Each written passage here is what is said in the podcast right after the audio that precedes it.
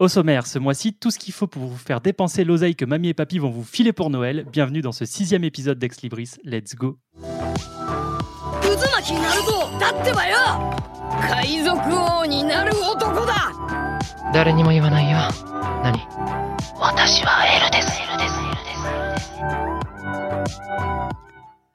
Bonsoir, bonjour et bienvenue à tous pour ce nouvel épisode d'Ex Libris et pour vous régaler avec moi ce soir ou cet après-midi, ça dépend. Apo est là, Salut, salut le manga assistant est là également Salut tout le monde et Néo est avec nous. Hello En somme, les piliers de l'équipe sont là, ça fait hyper plaisir de vous retrouver les gars. Et ce mois-ci, chers auditeurs, je suis content. Alors ouais, je suis content parce qu'on reçoit une personne que j'adore. Et je lui ai même fait une petite intro, comme je vous avais fait à chacun des membres du groupe à chaque fois, étant donné que je le connais un petit peu mieux. C'est un créateur déjanté, sa chaîne dégage une douce odeur de bibliothèque de bière et de poudre à canon. On a l'honneur de recevoir le plus grand redneck du YouTube Games, mon ami Mills. Salut mon pote Salut, ça va? Bah, Ça Moi, va C'est trop cool Je suis de te hyper recevoir. en content d'être là. C'est une très belle introduction. Voilà. Je pense que c'est la meilleure introduction Ah ouais, qu'on m'ait je- jamais faite euh, Bah écoute, ça, ça me fait plaisir que ce soit moi qui t'introduise le mieux, mon cher Mills. ça commence bien. non, mais c'est trop cool de, c'est trop cool de se retrouver. euh, Ouais. On a un petit peu, bah, du coup, on a trois personnes du du, du crew euh, de, du Café Comics de ce cher Néo qu'il avait fait, euh, qui était un format podcast aussi, qu'on parti trop tôt, parti trop tôt. petit ange ce format podcast. Un petit ange parti trop tôt. exact. Mais du coup, c'est un peu cool. C'est un peu cool de se retrouver. Et, euh, et ouais, ça faisait un mois là qu'on n'avait pas tourné parce que celui d'avant, euh, on avait, euh, on avait un petit peu tourné tôt. Et là, du coup, ben, on, on se retrouve un mois plus tard presque, en vrai, de ce qu'on avait tourné, ce qui n'est pas ultra habituel puisque en fonction machin. Donc là, ça, ça fait plaisir de, de vous retrouver tout le monde. Et si vous êtes chaud, sans plus attendre, je vous propose de partir sur l'actualité de ce mois de décembre. C'est parti.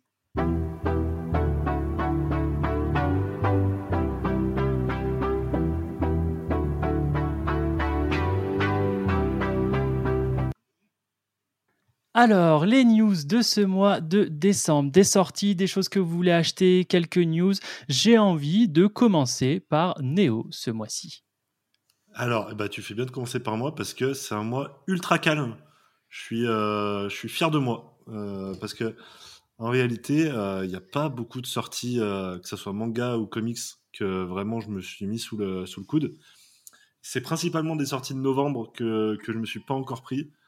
Euh, je pense notamment à la suite de Moon Knight, le, run de McKay qui est, sorti. euh, maintenant, il y a un petit moment aux US, on a un peu de retard en, France, mais c'est un run d'une qualité exceptionnelle, en tout cas de ce que j'en ai vu sur le tome 1, mais même en termes de, de, de, graphique, de qualité graphique, c'est absolument époustouflant. Vraiment, j'ai rarement eu un, un truc euh, d'une telle qualité entre les mains. Aussi, qui, sort, qui est sorti aux US il y a un petit moment et qui arrive enfin en France, c'est le run de Hulk de Kate et Ryan Otley. Moi, je suis un grand fan de Ryan Otley puisque c'est le dessinateur qui officie sur Invincible. Euh, juste euh, voilà, ma série de comics préférée. Il arrive enfin sur, euh, sur du Marvel. Il prend la suite tant attendue de Hulk. Donc j'ai hâte de voir ce que ça va donner. Et puis j'ai pensé à vous, parce que c'est un peu connecté à ce dont on va parler aujourd'hui. Ça parle un peu de SF, et puis c'est quand même un duo légendaire, puisque c'est Jeff Lemire et Sorrentino qui ont sorti leur Oh. nouvelle série en France. C'était le duo qu'on retrouvait notamment sur Gideon Falls, puisqu'ils ont sorti Primordial. Je sais pas si euh, vous en avez entendu parler. Fox, je pense à toi quand je pense à Primordial, puisque ça va nous parler en fait de ces animaux qu'on a envoyés dans l'espace au début de, euh, de la conquête spatiale, notamment Leica, etc. Et puis on a un scientifique qui va se rendre compte que finalement, Laika. peut-être que ces, que ces animaux-là ne sont pas morts, justement. Tu dis RIP, mais peut-être qu'ils sont pas morts et qu'il s'est passé autre chose. Euh, et du coup, voilà, avec les dessins de, de Sorrentino qui, qui, fait, qui est toujours ultra bon quand il s'agit de, euh, de, de parler de ce, de ce truc-là, euh, des petits secrets du monde, etc. Euh, je trouve qu'il fait toujours le café là-dessus. Donc, ouais, hâte de voir ça. Et puis en manga, bah, c'est la suite de Kaiju. Hein. Euh, on continue euh, petit à petit Kaiju. Le tome 7, si je dis pas de, sou- si je dis pas de conneries. Ouais, c'est ça, ouais. Euh, Ouais, j'ai pas une ça. hype folle Non. sur Kaiju, mais c'est toujours mon petit plaisir. Ça sort, voilà, c'est c'est quoi, c'est tous les 2-3 mois. Donc c'est pas non plus pour un lecteur de comics, ça fait pas mal au porte-monnaie de mettre euh, 7 euros tous les 3 mois donc, euh, pour suivre une série. Donc ça me va, ça me va, je, je prends. Mais ouais, en gros c'est à peu près tout. Ouais. Ouais, puis Kaiju, c'est pas la série la plus engageante du monde en vrai, donc euh, tu peux avoir de l'attente 32 tomes, c'est pas ultra grave quoi. Exactement. Mais oui, oui, pour euh, revenir sur Primordial, moi je suis, à- je suis assez tout ce qui touche à l'univers de l'émir et forcément je l'ai vu et forcément ça va partir direct également. Euh, Mills, toi aussi, t'es es chaud sur, euh, sur l'émir? Primordial, tu vas y aller? Ah ouais, ouais, complètement. Bah, primordial, je l'attends avec euh, impatience. Je devrais le recevoir là, euh, milieu du mois prochain. Et, euh, l'émir, de toute manière, euh, voilà, et compagnie, euh, Sentient, c'est vraiment quelqu'un qui, qui est ancré dans la science-fiction et qui a toujours le, le, un sujet qui lui tient à cœur, c'est le rapport entre bah, les parents et un enfant. Et moi, étant, étant donné que je suis papa, bah, du coup, ça me touche forcément. Et la plupart du temps, dans de la science-fiction, donc un sujet que je maîtrise euh, également. Donc, euh, bah, je suis trop content, j'ai trop hâte. ouais, voilà. Et puis, bah, c'est vrai que c'est un. Pour ces animaux euh, qui sont partis euh, comme ça, de façon un peu euh, vénère dans l'espace, ouais. euh, bah, c'est ouais, ouais, c'est un peu un enfer euh, pour quoi. le Et, labyrinthe non, non, qui est mais je pense sorti, qu'ils là, ont de l'émir. chouette. Le labyrinthe de l'émir qui est sorti là récemment. Euh, de... Je sais pas comment ça s'appelle en français. Je pense quelque chose comme le labyrinthe ou quelque chose comme ça. Et ça parle justement de parentalité, mais de manière très frontale. D'habitude, il le fait de manière un peu détournée. Et là, euh, là, il rentre à, fond dans le sujet. Donc, je pense que pareil pour les pour les auditeurs qui euh, qui ont un, rapport un peu particulier à la parentalité, ça peut ça peut vraiment être très très cool. L'émir a des mots très forts à chaque fois qu'il parle de ça. Ok, bah merci pour ça. Je vous propose de contrebalancer parce qu'on est quand même dans un podcast de manga. Là, je vois que les deux, ils essayent de reprendre le, de reprendre le flambeau et de faire un putsch. Donc, je vais donner la parole à mon manga assistant. Comme ça, il va nous parler de manga, j'en suis sûr. Ah, on va rattraper tout ça. hein. Ah, Euh, alors pour moi, j'ai alors j'ai beaucoup de trucs en début euh, début décembre. Donc euh, bah, il y a le tome 10 de Spikes Family qui sort. J'imagine ne pas être le seul à le prendre. non J'y vais Voilà. Euh, le tome 7 de Kiju, on a déjà dit. Euh, le tome 11 de Blue Lock, euh, que je suis peut-être pas le seul à prendre non plus. Ah, surtout avec le. Moi, j'y vais pas, mais Moi, je pense que ce sera plus, pas le seul parmi les auditeurs parce qu'avec le bruit que ça fait à la Coupe du Monde, cette histoire, ça va booster les ventes, quelque chose de malade, je pense. Ah, puis euh, la série est, est vraiment trop bien. Comment j'ai kiffé le tome 10. J'ai j'ai- j'ai juste trop hâte de lire la suite. Euh, Il y a le tome 6 de euh, Couple of Cocos, qui est euh, bah, une petite série de romances, mais euh, bon, c'est sympa, voilà. On a le tome 8 de euh, 50 nuances de gras, l'elfe qui aimait trop les frites. Ça, j'ai vu les covers, c'est bien du coup ou Oh, putain, Alors, euh, moi, ça me fait rire. hein. Voilà. C'est euh, full échi, Non, mais- mais... c'est juste euh, pour pouvoir prononcer la- le titre en fait que tu, que tu nous le dis. C'est tout. C'est tout. C'est- trop marrant. Ouais, la cover, elle est dramatique. Non, mais les covers, c'est ridicule. C'est... bon, elles sont, euh, non, elles sont marrantes, les covers, c'est rigolo.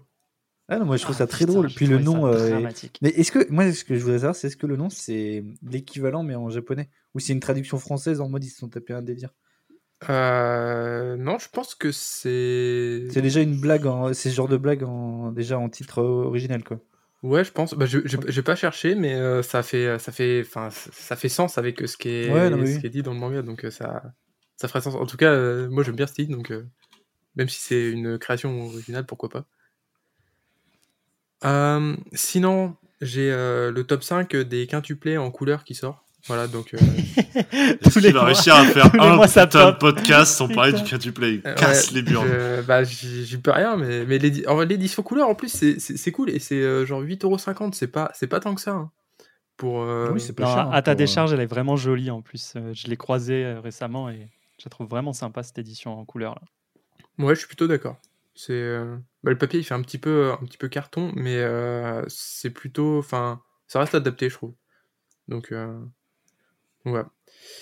Euh, et pour euh, la journée euh, du, du 7 décembre, il y a euh, enfin le, le Saint Graal, euh, le tome 12 de Fairy Tail, la quête de 100 ans, qui sort. C'est- Et je crois vraiment qu'il crève s'il nous place pas les quintuplés et Fairy Tail dans un plus. podcast. Il il a un contrat en fait, l'enculé. Et j'y peux rien, peux Il rien. est ça- tenu voilà. contractuellement de nous le placer. Voilà, ça, c'est pour Noël, euh, il me, il me régale en fait. Il me régale. Pour Noël, pour Halloween, pour tous les, pour tous les podcasts. hein. Euh, et donc le lendemain, il y a le tome 13 de La Perfecte de Full Metal qui sort. Donc, euh, pour l'instant, j'ai arrêté de lire, Oui, mais euh, c'est parce que le, le rythme de parution, je le trouve un peu lent. Ouais, Donc, c'est quoi, c'est voilà. tous les 3-4 mois C'est... Bah ouais, au moins tous les trois mois. Et du coup, pour Ouais. suivre l'histoire, parce que moi, j'ai pas lu de base, euh, donc euh, c'est compliqué. Donc, Même euh, quand t'es dedans et que tu dois t'y remettre, c'est chiant en vrai. Ouais, hein, c'est ça. Pour le coup, ouais. donc je prends, et puis euh, quand tout sera sorti, eh ben, je pourrais faire un petit rush. J'avais déjà lu, je sais pas, les 4-5 premiers tomes. Donc, euh, Mhm. Et encore le lendemain. Donc euh, si j'y vais là le, le vendredi 9, euh, je vais craquer euh, bah, tout mon salaire en fait. Parce qu'il y a euh, en plus le tome 11 de Gannibal que j'attends euh, que j'attends avec euh, grande impatience. Le tome 10 c'était trop bien. Et il y a aussi le tome euh, 11 et 12 de Grand Blue. Alors ça c'est pour euh, l'année prochaine, j'anticipe euh, mon été de la- de l'année prochaine. Mais... euh. Et en plus, euh, en fin du mois, ils sortent aussi le tome 13 et le tome 14 de Grand Blue. Euh, donc 4 tomes dans le même mois. C'est fou ça. Oui. Voilà. Putain. Bon, euh, peut-être je pas tous, euh, ou ce mois-ci, comment mais, euh, On est sur la fin, tu sais ou pas? Parce que c'est un rush de parution comme ça. en si cours, tu- je crois, non? Euh, je non, crois qu'en plus, la série, elle est pas finie et il y a, il y a, il y a long encore. hein. C'est chez qui? C'est Meian qui, euh, qui dit ça. Meian. Ok. Je J'ai pas l'habitude des titres de parution Meian, j'en ai pas énormément. Pour ne pas dire. Pas Et, du euh, tout. Bon, et puis euh, là, c'est c'est- c'est- c'est déjà, euh, c'est déjà pas mal un niveau, euh, niveau achat. Donc, euh, Bah, ça, f- ça fait une jolie liste, en effet. ouais. Franchement, c'est c'est plutôt pas mal. bah, le, mois de novembre avait été plus calme, donc euh, ça compense, Ouais, là, ça, ça se lâche un petit peu, puis le Papa Noël, il va rincer. On connaît. bien sûr. Euh, mon cher Mills, qu'est-ce que tu qu'est-ce que tu vas nous choper ce mois-ci? Eh bien, en manga, j'avais vu que le dernier euh, tome euh, prestige un peu de, genre, je sais pas comment vous appelez ça, euh, pour le Full Metal Alchemist sortait. Ah, Perfect, ouais. Donc euh, ça, ça m'a donné envie de me mettre complètement dans la collection. Donc autant te dire que j'en ai un paquet à Ah. acheter euh, le mois prochain. Parce que je les ai en, en, en édition normale, euh, Mhm. c'est-à-dire quand ça sortait pour 7 euros, c'était 6,50 euros, je sais plus à l'époque. Ouais, c'était Euh, même. donc j'ai toute 6, l'histoire, 6,20, enfin, voilà. C'était moins cher ouais, à l'époque. Ouais, c'était pas, c'était pas cher. pour un lecteur de comics, je peux te dire, c'est c'est du pain béni. Oh Et, putain, oui. euh, et ensuite, euh, ouais, pour le manga, c'est à peu près tout. Euh, J'ai une, une intégrale de Deadpool qui sort euh, 1991-1994. Ah, tu fais les Euh, intégrales donc de Mark Deadpool Wade et, euh, bah, je vais les commencer parce que c'est un personnage que- qui m'intéresserait euh, de connaître plus en profondeur parce que bon, à part le fait que je sais qu'il raconte des conneries et qu'il fait un peu le foufou, bah, je connais pas tant que ça ce personnage.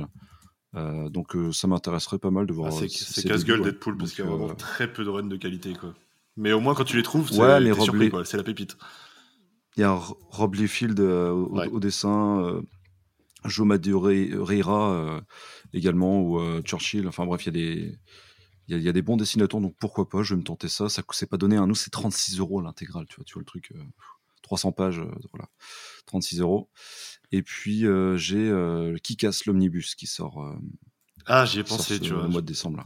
Je me suis dit, vu que c'est un 7 mois calme, peut-être que je partirai là-dessus, mais Elle a combien Ouais, voilà. Et que c'est moi, à peu près tout, parce- avait bien aimé qui casse. euh, on va être dans les 90, hein, je pense. Alors c'est un oh, seul omnibus qui regroupera putain. tout. Mais du coup, Ouais. ça va aussi Mark regrouper donc, les Hit Girl à. Hollywood, les trucs comme ça Et il me semble que ouais, il y a les, euh, il y a tous les tie-in et tout. C'est Omnibus, ça c'est combien de pages C'est un seul et même volume. ça, ça dépend en fait. Euh, Euh, c'est, c'est- ouais, peut ça dépend, là, 500, euh, Là, c'est 800 pages. Ok, ouais. Vois. un beau pavé. 800 pages pour, euh, pour 70 euros. 70. C'est quand même pas, pas déconnant. Ah non, non, en termes, mais en termes de rapport qualité-prix, c'est, c'est, c'est vraiment cool, mais putain, faut les mettre quoi. Et puis il faut le lire, c'est surtout ça. C'est, Ouais, ça, ouais, c'est ce que j'allais dire. Le confort de lecture, euh, moi, je, je peux juste pas, en fait. Surtout ce. Bah, c'est vrai que pour par se taper contre, après les dessins de Romita Junior, merci bien. oui, voilà. Ouais, ouais, non, mais c'est sûr. Mais, euh, Merci. Non, mais lire c'est 900 pages de Millard avec senior, du, du hein. Romita, faut, faut vraiment le faire. C'est, c'est compliqué. Voilà. Et c'est à peu près tout. Et euh, la suite de ce que j'ai lu pour euh, le focus d'aujourd'hui. Ok, ça tease. Non, en vrai, c'est dans le titre, donc. euh, vous avez, vous Voilà. avez déjà l'info. Donc la suite. Apo, voilà. Apo, qu'est-ce que t'en dis ton mois de décembre? Bah, moi, comme Néo, c'est un mois hyper calme. Genre, euh, il y a la suite de Soul Keeper et Black Box de Tsutomu Takahashi que je continue, que j'ai toujours pas. J'ai lu juste les premiers tomes pour me faire une idée et je j'attends juste que l'intégrale sorte pour les, pour les one-shots. Gannibal, tome 11, que le manga a déjà dit que j'attends aussi de fou parce que on arrive sur la fin et C'est le rythme est incroyable. Ah ouais, puis Et- le tome 10, on est d'accord, hein, il était Ah ouais, il vraiment bien. était. Ouais, non, les révélations, ça commence à, à fuser là. C'est, c'est- je trouve ça. On arrive vraiment au climax, quoi. Donc c'est, c'est incroyable. D'ailleurs, je vais essayer encore une fois de ne pas le lire et d'attendre les trois derniers, parce que là, il reste plus que deux tomes après celui-là. Mais je sais que dès que je l'aurai en main, je vais le lire le soir même, donc euh, c'est mort. Et après, Magica, le tome 2 euh, de chez Meian. Euh, J'avais acheté le tome 1, je trouve que l'édition est incroyable. C'est tout frais, c'est en couleur. Je sais pas si vous voyez de, de ce que je parle, mais j'ai beaucoup aimé le tome 1. C'est des petites histoires. Enfin, y, il y a un fil conducteur, mais c'est des histoires un peu courtes dedans. C'est couleur pastel, c'est l'édition est folle. Et euh, du coup, il y a le tome 2 qui sort. euh, Je pensais que ça allait être en un seul tome quand j'avais acheté le premier. Mais a priori, ils vont faire d'autres euh, tomes. Donc je, vais le prendre aussi. Et en vrai, en sortie, bah, c'est tout. Après, je vais continuer d'autres séries, mais ça, c'est pas. Oui, parce que il faut, il faut être honnête avec les auditeurs. On a une conversation privée. Tu vas acheter pas mal de trucs qui ne sont pas sortis en, Ah oui, en décembre. Tu as dit les termes. Je vais claquer un SMICAS. Non, mais C'est je qui vais, pas, claquer un smic smic. mais il est possible que mon libraire m'attend avec 20 tomes de Kingdom là, mais euh, c'est ça doit être, euh, c'est peut-être Ça va lui possible. payer sa mais- piscine pour cet été, quoi. C'est tout. C'est- Putain. Mais du coup, voilà, ouais, petit mois, on va dire en, en sortie. Et, euh, mais on va, on va pouvoir rattraper, continuer les séries, euh, continuer ou commencer des séries, mais, euh, mais voilà. Et toi, du coup, euh, Fox, Bah, je te remercie de me demander. Moi aussi, euh, non, c'est pas vrai. Moi, c'est pas calme du tout. En fait, je vais acheter pas mal. En fait, au final, je pensais que ça allait être calme parce qu'il n'y avait pas énormément de sorties. Je vais quand même acheter deux trois trucs. Alors, Spy Family, ça a déjà été dit chez Kurokawa. Ça, forcément, le tome 10, je l'attends de fou parce que j'adore cette petite série. Je la trouve super calme, super sympa à lire. Entre deux gros trucs, c'est le meilleur truc. Ça a l'air d'être un Euh, énorme succès, moi. Au collège, le nombre de gamins que je vois avec du Spy Family dans les mains, ça me régale. C'est incroyable. Ouais, non, mais c'est vraiment ça. Puis ça touche un peu tout le monde, tu vois. Donc c'est c'est assez cool. Ça se prend pas la tête, c'est assez humoristique, c'est bien branlé. Franchement, c'est c'est vraiment top. Il y a... bah, J'ai aussi le Kaiju 8, le tome 7. euh, il va être déterminant, ce tome 7, parce que euh, j'ai vu un peu. euh, bah, il y a l'ami euh, Le Comptoir du Rêve sur TikTok. on, on se voit un Ah petit oui. peu et, et en gros, il a mis un truc parce qu'il a reçu du coup les tomes de Kaiju. Et Crunchy a encore fait de la merde sur les jaquettes, quoi. Et Ouais, ça en fou. a- Le titre est à l'envers, en trucs comme fait. ça. Enfin, il y en a, il y a juste trop marre. Donc en fait, ça va être déterminant. Si vraiment c'est à chier de fou, je pense que je continuerai pas. Je revends tout et je lis en démat, quoi, parce que ça me prend la tête de filer ma thune à des connards pareils. Bref, voilà, ça c'est un petit coup de gueule euh, pour eux, parce que tu les défends, tu les défends, ils continuent à faire de la merde. Non mais sans déconner, c'est trop chiant. quoi. Enfin, en plus, il y a Non, pas mais- les mots sont lâchés. non mais sans déconner, c'est bon. J'aurais jamais dopé Crunchy, et ben je m'en bats les steaks, bande de connards. Gardez votre oseille et faites des jaquettes avec. Non mais sans déconner, c'est trop. À un moment donné, Ah, c'est le trop. sel, À un moment le donné, sel sur la bûche de Noël, ça me régale. Non, Il n'y a pas que sur Kai- Kaiju qu'ils ont fait ça en plus. J'ai l'impression que Ah toutes bah non, les non. séries, je vois des screens, genre à chaque fois, tout est inversé, le titre, les couleurs. Enfin, Ils n'ont pas du tout pris en compte euh, ce qui a été fait avant. Ouais, Machel, ils l'ont désingué. Il y a eu l'histoire aussi de, de Chainsaw Man, je crois, où il sortait un coffret prestige où dedans le tome était encore estampillé casé. Donc du coup, ça allait faire un trou. Enfin, c'était. euh, ouais, enfin, c'est c'est n'importe quoi. C'est n'importe quoi. Mais euh, voilà, c'est donc la euh, seule coup, série euh, casée, je crois. Donc, euh, ce sera déterminant parce que j'aime quand même bien Kaiju, Ah non, mais euh, il faut pas déconner. Je vais bien entendu prendre le tome 3 de Dan Dadan. Non, c'est faux, c'est toujours autant de la merde. Donc on va passer là-dessus. Mais ils nous ont mis le, le Dark, Dark Fox dans, dans le, dans le podcast. Il se passe quoi là? C'est Noël, on doit être content et tout. Lui, il a envie de casser des gueules. euh, C'est je tout suis le l'inverse, en Grinch, fait, il est- ok Il sort sa calèche, il tire. il est heureux- il est heureux C'est la fin de l'année, je lâche Noël. tout ce que j'ai là. Une année à me faire chier, c'est bon. Non, non, non. Blague à part, je vais aller avec un immense plaisir sur le tome 5 des Enfants d'Hippocrate. Ça sort le 7 décembre chez Mangetsu. Et c'est une découverte incroyable. Franchement, j'ai j'ai adoré. C'est trop bien. C'est un petit slice of life euh, médical, mais hyper humain, euh, avec des putains de valeurs, des putains de problématiques. Alors qui, qui sont dans les milieux euh, hospitaliers avec des pathologies parfois assez lourdes, même pour des jeunes personnes. Donc ça me touche un petit peu ce genre de choses et du coup, ben, ça me plaît vachement bien. J'adore euh, la thématique. Donc je vais continuer avec un immense plaisir. Je vais me prendre le tome 2 de la remaster de Dreamland. J'ai toujours pas lu le tome 1 parce que j'ai vraiment envie de les stacker et, et de tout lire. Ah, putain, euh, j'ai oublié ça aussi. Ouais. Tout lire, donc je vais, je vais le prendre parce que la réédition est trop cool et c'est l'effet nostalgie dont on a parlé le mois dernier. La Perfect de FMA, ben, c'est mon coup de cœur manga euh, ultime, euh, j'adore, donc euh, c'est un grand oui. Je vais prendre le tome 16 de Mayomiro aussi, chez Kurokawa. J'ai pas lu les 15 premiers, mais je les ai achetés. non, j'ai eu une putain d'offre. une putain d'offre, je crois que j'ai payé 35 euros les 15 tomes. Et ils étaient en super état sur Ah ouais. Vinted, donc, euh, donc je les ai pris. Du coup, je vais acheter le tome 16 maintenant que j'ai 15 tomes, c'est bientôt fini, je vais prendre ça. Puis en plus, je m'étais un peu renseigné sur l'histoire avant parce que je suis con, mais pas à ce point. Euh, ça a l'air d'être une histoire assez sympa. euh, ça parle d'un père de famille qui, qui se bat un petit peu contre le système des Yakuza au Japon, qui est hyper ancré et qui, est un- qui fait un peu le sans foi ni loi. Quoi. Ça me rappelle un petit peu la série Tokyo Vice que j'avais adoré. Du coup, je me dis, bah, pourquoi, pas, pourquoi pas tenter Et bien entendu, je vais aller sur le tome 6 de Naruto, édition Okage. Alors, j'ai pris le tome 5, messieurs, on va pouvoir en parler de ce papier. Alors, Alors attendez, est-ce que Dark Fox est, parti ou est-ce qu'il est c'est mieux, c'est mieux, c'est mieux, c'est mieux. Non, c'est mieux. Il y a eu un effort de fait, mais ça vaut clairement pas 15 balles. Donc, en vrai de vrai, euh, si vous voulez lire Naruto, prenez les tomes simples, ils sont très bien. Moi, ça y est, je suis lancé dans la Okage, donc euh, je suis baisé. Mais, euh, mais les tomes simples font Partez- très bien l'affaire. partez sans moi. 15,80 partez sans moi, laissez-moi. C'est trop tard. là, je vais vous retarder. Dites à ma femme que je l'aime. non, mais oui, non, l'en- l'enfer, ça vaut clairement pas. Bah, surtout quand tu achètes une perfect de full metal, c'est combien? C'est genre. euh, 13 balles. Non, c'est moins. 13, ouais, C'est 12. euh, C'est 11 et C'est quelques 11, je crois que c'est 11,90. 11,90, je crois. 11,90. Ouais. Et t'as un putain de truc de fou. Ok, t'as un peu moins de pages, d'accord, mais l'édition, elle est quali de Mm. fou. Les pages, il n'y a pas un pet de jeu, enfin, c'est magnifique. Là, pour 16 euros, bah, j'ai un peu du mal à en avoir pour mon argent. Alors, si, parce que je suis un Yankee Naruto et que je prends énormément de plaisir à redécouvrir la série, mais clairement, la redécouvrir en tome simple, ça suffit amplement et, et vous, vous kifferez tout autant en tome simple. Et euh, c'est un petit peu tout ce que je vais prendre en sortie. Je vais évidemment acheter d'autres choses qui ne sont pas des sorties du mois de décembre. J'ai les 20th Century Boys à continuer, j'ai plein de trucs comme ça, mais, euh, mais on verra ce qu'il y a sous le sapin parce que ça va commencer à faire un gros mois de décembre au final entre les sorties et, et le reste. Et je vous ai dégoté deux, trois petites news, messieurs. Go. Eh, il n'y en avait pas la dernière fois. Là, je me suis dit, allez, on sort un peu les doigts, c'est Noël. On va prendre deux, trois news. Euh, Il y a un, un film d'animation qui est en cours de réalisation, enfin qui est en projet, je crois. C'est le tournage, enfin le, le tournage, si on peut appeler ça comme ça. Je sais pas comment on appelle ça là, quand c'est animé.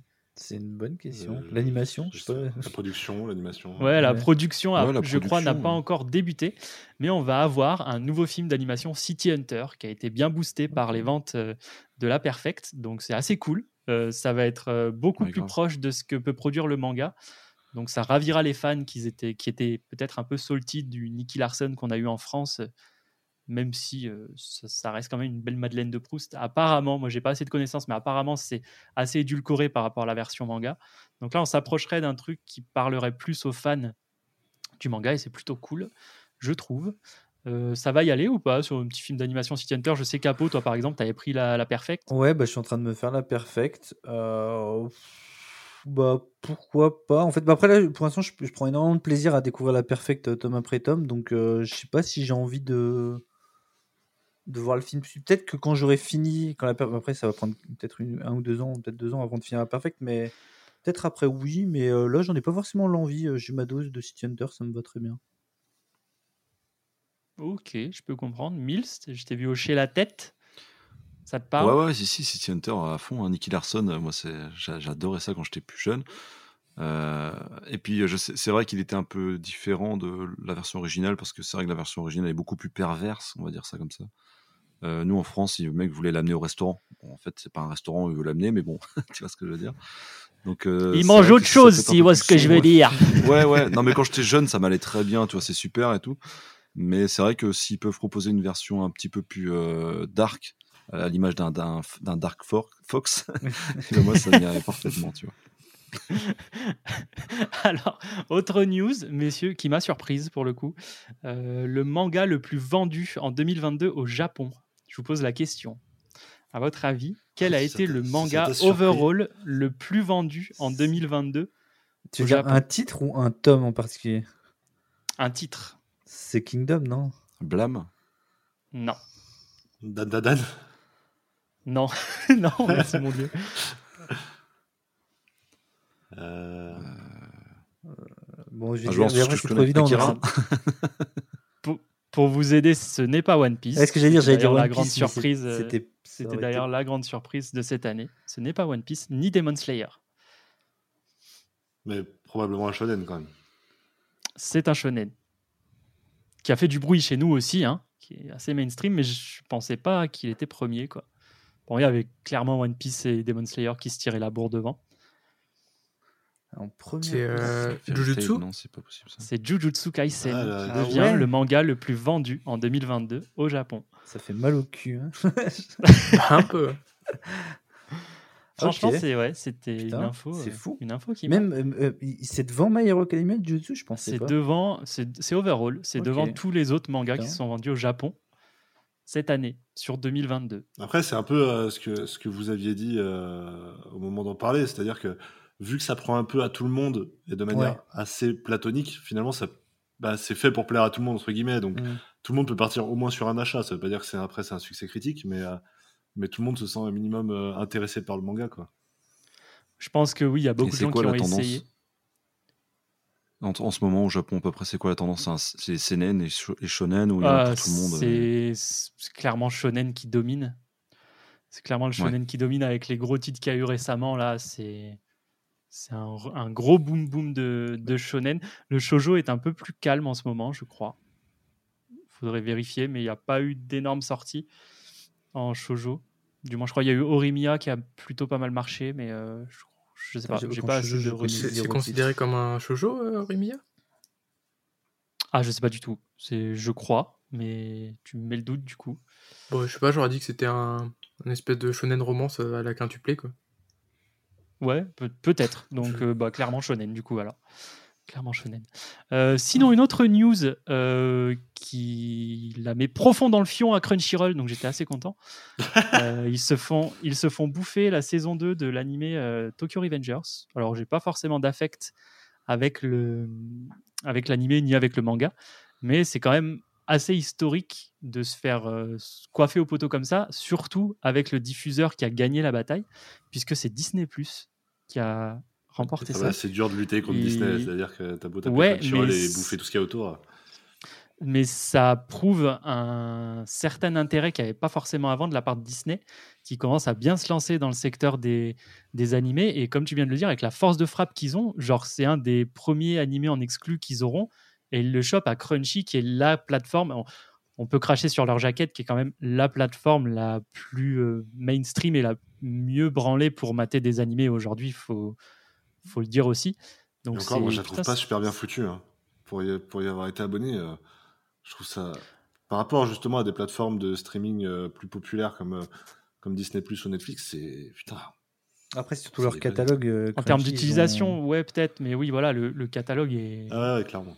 est insensé. Enfin, ils ont Après, un oui, nombre de Disney, trucs. quoi. Ils te veulent, ils t'achètent, quoi. Donc, Mais c'est ça. Mais ils achètent ça, que la saison et- 2 ou ils, ils reprennent les droits aussi de la saison 1 Alors, la news que j'ai vue, c'est qu'ils récupèrent l'exclu sur la saison 2 Ok. qui va sortir. La ça saison 1, bizarre, j'en ai aucune idée. Ça paraît bizarre de mettre juste une saison 2 sur ton catalogue. Peut-être qu'il n'y a plus d'exclus bientôt sur la saison 1 et Ouais. que ça pourrait être pris par Mais plusieurs je, je diffuseurs. sais que c'est déjà arrivé sur Disney. Netflix. hein. Il y a Netflix, euh, je crois que c'est SNK, où t'as genre deux saisons et après tu dois passer chez un autre diffuseur, ou, ou au contraire, c'est que Netflix ça commence à la saison 3. Enfin, c'est genre, c'est n'importe quoi. Maintenant, t'avais le- les premières saisons euh, de, de SNK, au moins les deux premières euh, sur Netflix, Ouais, je sûr. crois que c'était les premières. Ouais. Ouais, Ouais, mais bah, c'est dans un peu sens, ça ils ont un change, peu de retard, t'as- Dans le sens, si t'as les premières mais que t'as pas les dernières, je suis en mode bon, bah ok, tu peux quand même commencer. Si tu commences à la 3, t'es en mode bah frérot, euh, je fais comment?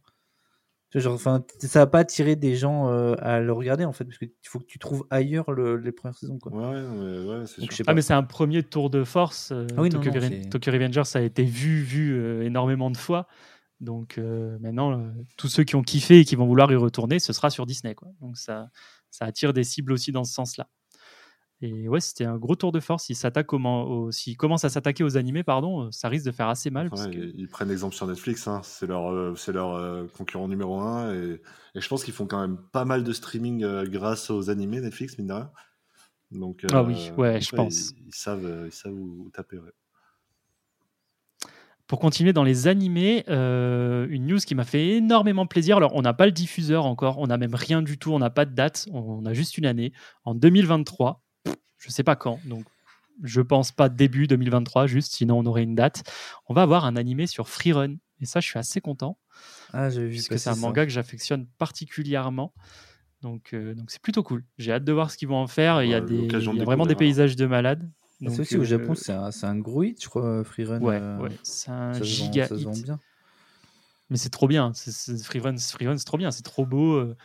C'est vraiment euh, du médiéval fantastique, magnifique. L'histoire, elle change en plus. Enfin, non, c'est vraiment chouette. Moi, je prends un pied monstre à chaque fois. Et de le voir en animé, s'ils prennent un bon studio, genre euh, du Mappa ou, ou le studio qui a fait Violet Evergarden, je sais plus, sais plus qui c'est, mais où, où les décors sont vraiment magnifiques, ça peut faire vraiment un, un gros, gros contender là pour le coup.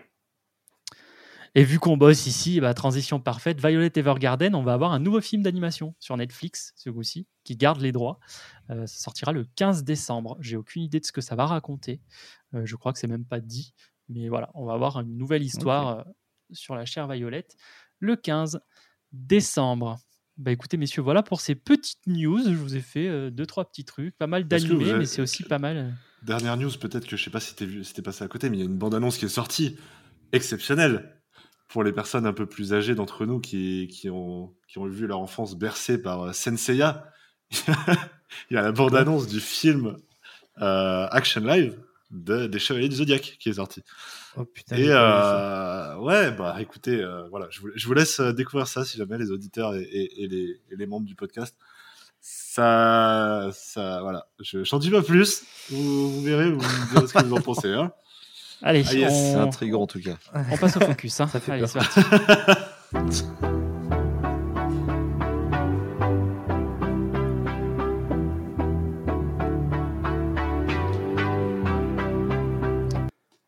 Alors, le focus de notre mois de décembre, eh ben, on a voulu faire un petit peu honneur à notre invité qui est plus lecteur de comics et vous faire un focus sur un comics. Non, c'est faux, restez, on va bel et bien parler de manga. Et mon cher Mille, fan de science-fiction, donc on a décidé de parler d'un manga de science-fiction qui a fait du bruit récemment puisqu'il a eu le droit à sa réédition en perfect édition. C'est un manga de Makoto Yukimura, qui est entre autres l'auteur de Vinland Saga, qui aussi fait du bruit en ce moment. On va parler de Planète. Planète, qui est un manga édité chez Panini, euh, terminé en trois tomes dans la nouvelle édition. Pas grand chose à lire, mais c'est quand même une histoire assez chouette. Et qui, qui, qui, qui, qui, qui, qui, qui, qui, qui se propose de résumer le manga, messieurs, dames. Mon ami Mille, si tu as écouté nos anciens Oui, épisodes, bah oui, je sais. tu sais que la carotte, elle est pour toi, mon pote. Elle est là. C'est les que tu te sens Eh bien, ouais, exactement. Eh bien, en fait, ça se passe au 21e siècle ou au 22e siècle, je sais plus. Ça se passe euh, en 2000, euh, au 21e siècle, voilà. En gros, euh, les hommes euh, ont, ont colonisé la Lune et Mars, il me semble. Et euh, Yes. les, les tra- la trajectoire entre la Terre et, et la Lune se fait assez couramment, sauf qu'il y a énormément de débris autour de la Terre. Et du coup, euh, il y, a- il y a des gens qui nettoient euh, l'espace, euh, en tout cas tout ce qui gravite autour de la Terre, pour pouvoir. bah, Il y a des récupérateurs, en fait, tout simplement. Et on va suivre trois protagonistes qui vont. Enfin, trois, un peu plus, mais il y en a trois principaux qui vont du coup nettoyer ça à bord de leur vaisseau. Donc il y a Fi, il y a Yuri. Donc Yuri, je crois que c'est la personne qu'on voit au tout début du Ouais. manga C'est ça. qui a eu un problème avec sa femme. Euh, Il y a Fi, c'est la capitaine du euh, vaisseau. C'est ça, et c'est accessoirement, non, c'est pas la sœur, mais bon, bref, c'est la capitaine du vaisseau. Et il y a euh, Ashirota, non, j'essaie de pas être déconner, Ashirota Oshi- Oshino, qui est appelé euh, Ashimaki, voilà, qui lui, euh, du coup, a, a des rêves plein la tête euh, pour euh, aller coloniser Jupiter, en gros, quoi. Il veut, il veut, il veut up le mec, quoi. Voilà. Donc on va suivre ces, ces gens-là avec des, des, des- des psychologies et des parcours différents, et, euh, et ils vont euh, du coup euh, allumer euh, à un moment et on va découvrir vraiment en profondeur ces personnages-là. C'est une œuvre de science-fiction, euh, somme toute assez classique, qui, il n'y a pas de grosses armes, de gros, de, de, de- en tout cas de là où je suis arrivé, il n'y a pas de, y a pas de sensationnel. C'est pas du space euh, opéra. Très quoi. porté sur le psychologie des personnages, ouais. ouais. Et c'est ce que j'ai beaucoup aimé dans cette œuvre parce qu'il y a tellement moyen de faire euh, grandiloquent dans l'espace et en fait, il se contente pour le moment, dans le premier tome en tout cas, de parler de la psyché et de la psychologie réelle des, des personnages et de bien caractériser ces personnages. Donc, c'est vraiment un manga euh, intéressant pour ça, quoi. Bah, merci. Vous vous voyez, quand, quand, quand les invités ils écoutent l'émission, ils sont préparés et ils le font. Bah, j'ai rien préparé, Ouais, mais je savais que c'était pour ma tronche. C'était un, su- c'était un super résumé. Alors, on va se contenter de Hachi, du coup, quand on en parlera, pour pas euh, Ouais. refoutre tout le monde dans la panade à, à redire son nom, puisque c'est comme ça aussi qu'il le surnomme euh, dans le manga. Ouais, ouais, ouais. Et ça va être lui, du coup, qu'on va le plus suivre des trois, entre guillemets, sur la suite. Donc, on va éviter de spoiler les deux derniers tomes, puisque tout le monde n'a pas terminé de lire ça. Et puis, même pour vous, chers auditeurs, il faut garder certaines surprises qui vraiment valent le coup, je pense. Sachant cela, je vais demander à mon ami Apo qu'est-ce qu'il a pensé de Planète? Alors, je, je sais pas si je vais me faire des amis en parlant de planète. Non, en vrai, globalement, j'ai beaucoup aimé. Mais euh, c'était un peu une lecture en demi-teinte. Parce que j'avais déjà lu Vinland Saga avant de lire Planète. Donc j'avais déjà euh, une idée de ce que pouvait proposer l'auteur. Et on retrouve plein de points communs dans les thématiques abordées. Dans, même dans ces personnages, euh, il y a beaucoup de personnages qui, qui reflètent entre les œuvres. Donc ça, c'était très quali. Le... J'adore la science-fiction, donc ça, c'était un super bon point. Mais un des défauts majeurs de l'œuvre pour moi, c'est qu'il de parler de beaucoup de choses et que il prend pas, enfin, il a pas, je sais pas s'il avait le temps, je sais pas comment a été édité son, son truc, si on lui a demandé de faire court ou pas. Mais je trouve qu'il prend pas assez le temps. Parfois, il, pose plein de thématiques, plein de questions qui se posent et des fois, ça va trop vite dans la. Il n'y a pas forcément de résolution, mais dans le, dans le développement de ces thématiques, dans le développement des questionnements que se posent les personnages, je trouve que parfois ça vite. Parfois, ça fonctionne de fou. Il y a deux, trois. Typiquement, Fish, je trouve que le personnage est incroyable. C'est peut-être le personnage que j'ai trouvé le mieux développé. Euh, Yuri aussi est trop cool, même s'il est relativement discret. Mais euh, son, histoire, elle moi, elle m'a touché. Mais pratiquement le personnage principal, euh, enfin Hachi, je sais pas si c'est vraiment le personnage principal, mais celui qu'on peut-être suit le plus dans les trois tomes, bah, j'étais un peu insensible à pas mal des choses qu'il a développées, sauf le, la toute dernière, euh, les dernières pages, j'ai trouvé ça hyper euh, réussi. Mais globalement, ouais, c'est c'est très bien, mais il y a un peu ce côté euh, inachevé. J'ai l'impression que après, je crois que c'est une de ses premières œuvres, une- ou en tout cas sa première sa série. Et on sent que le mec est, il a, il a plein d'idées, il a, qu'il a du génie même, franchement, dans certaines, dans certaines choses. Mais on sent qu'il tâtonne, qu'il, même qu'il se laisse vraiment emporter par ses, par ses questionnements, par ses idées, et que des fois, bah, il passe, a une autre idée alors qu'il n'a pas vraiment fini de développer celle d'avant, et ainsi de suite.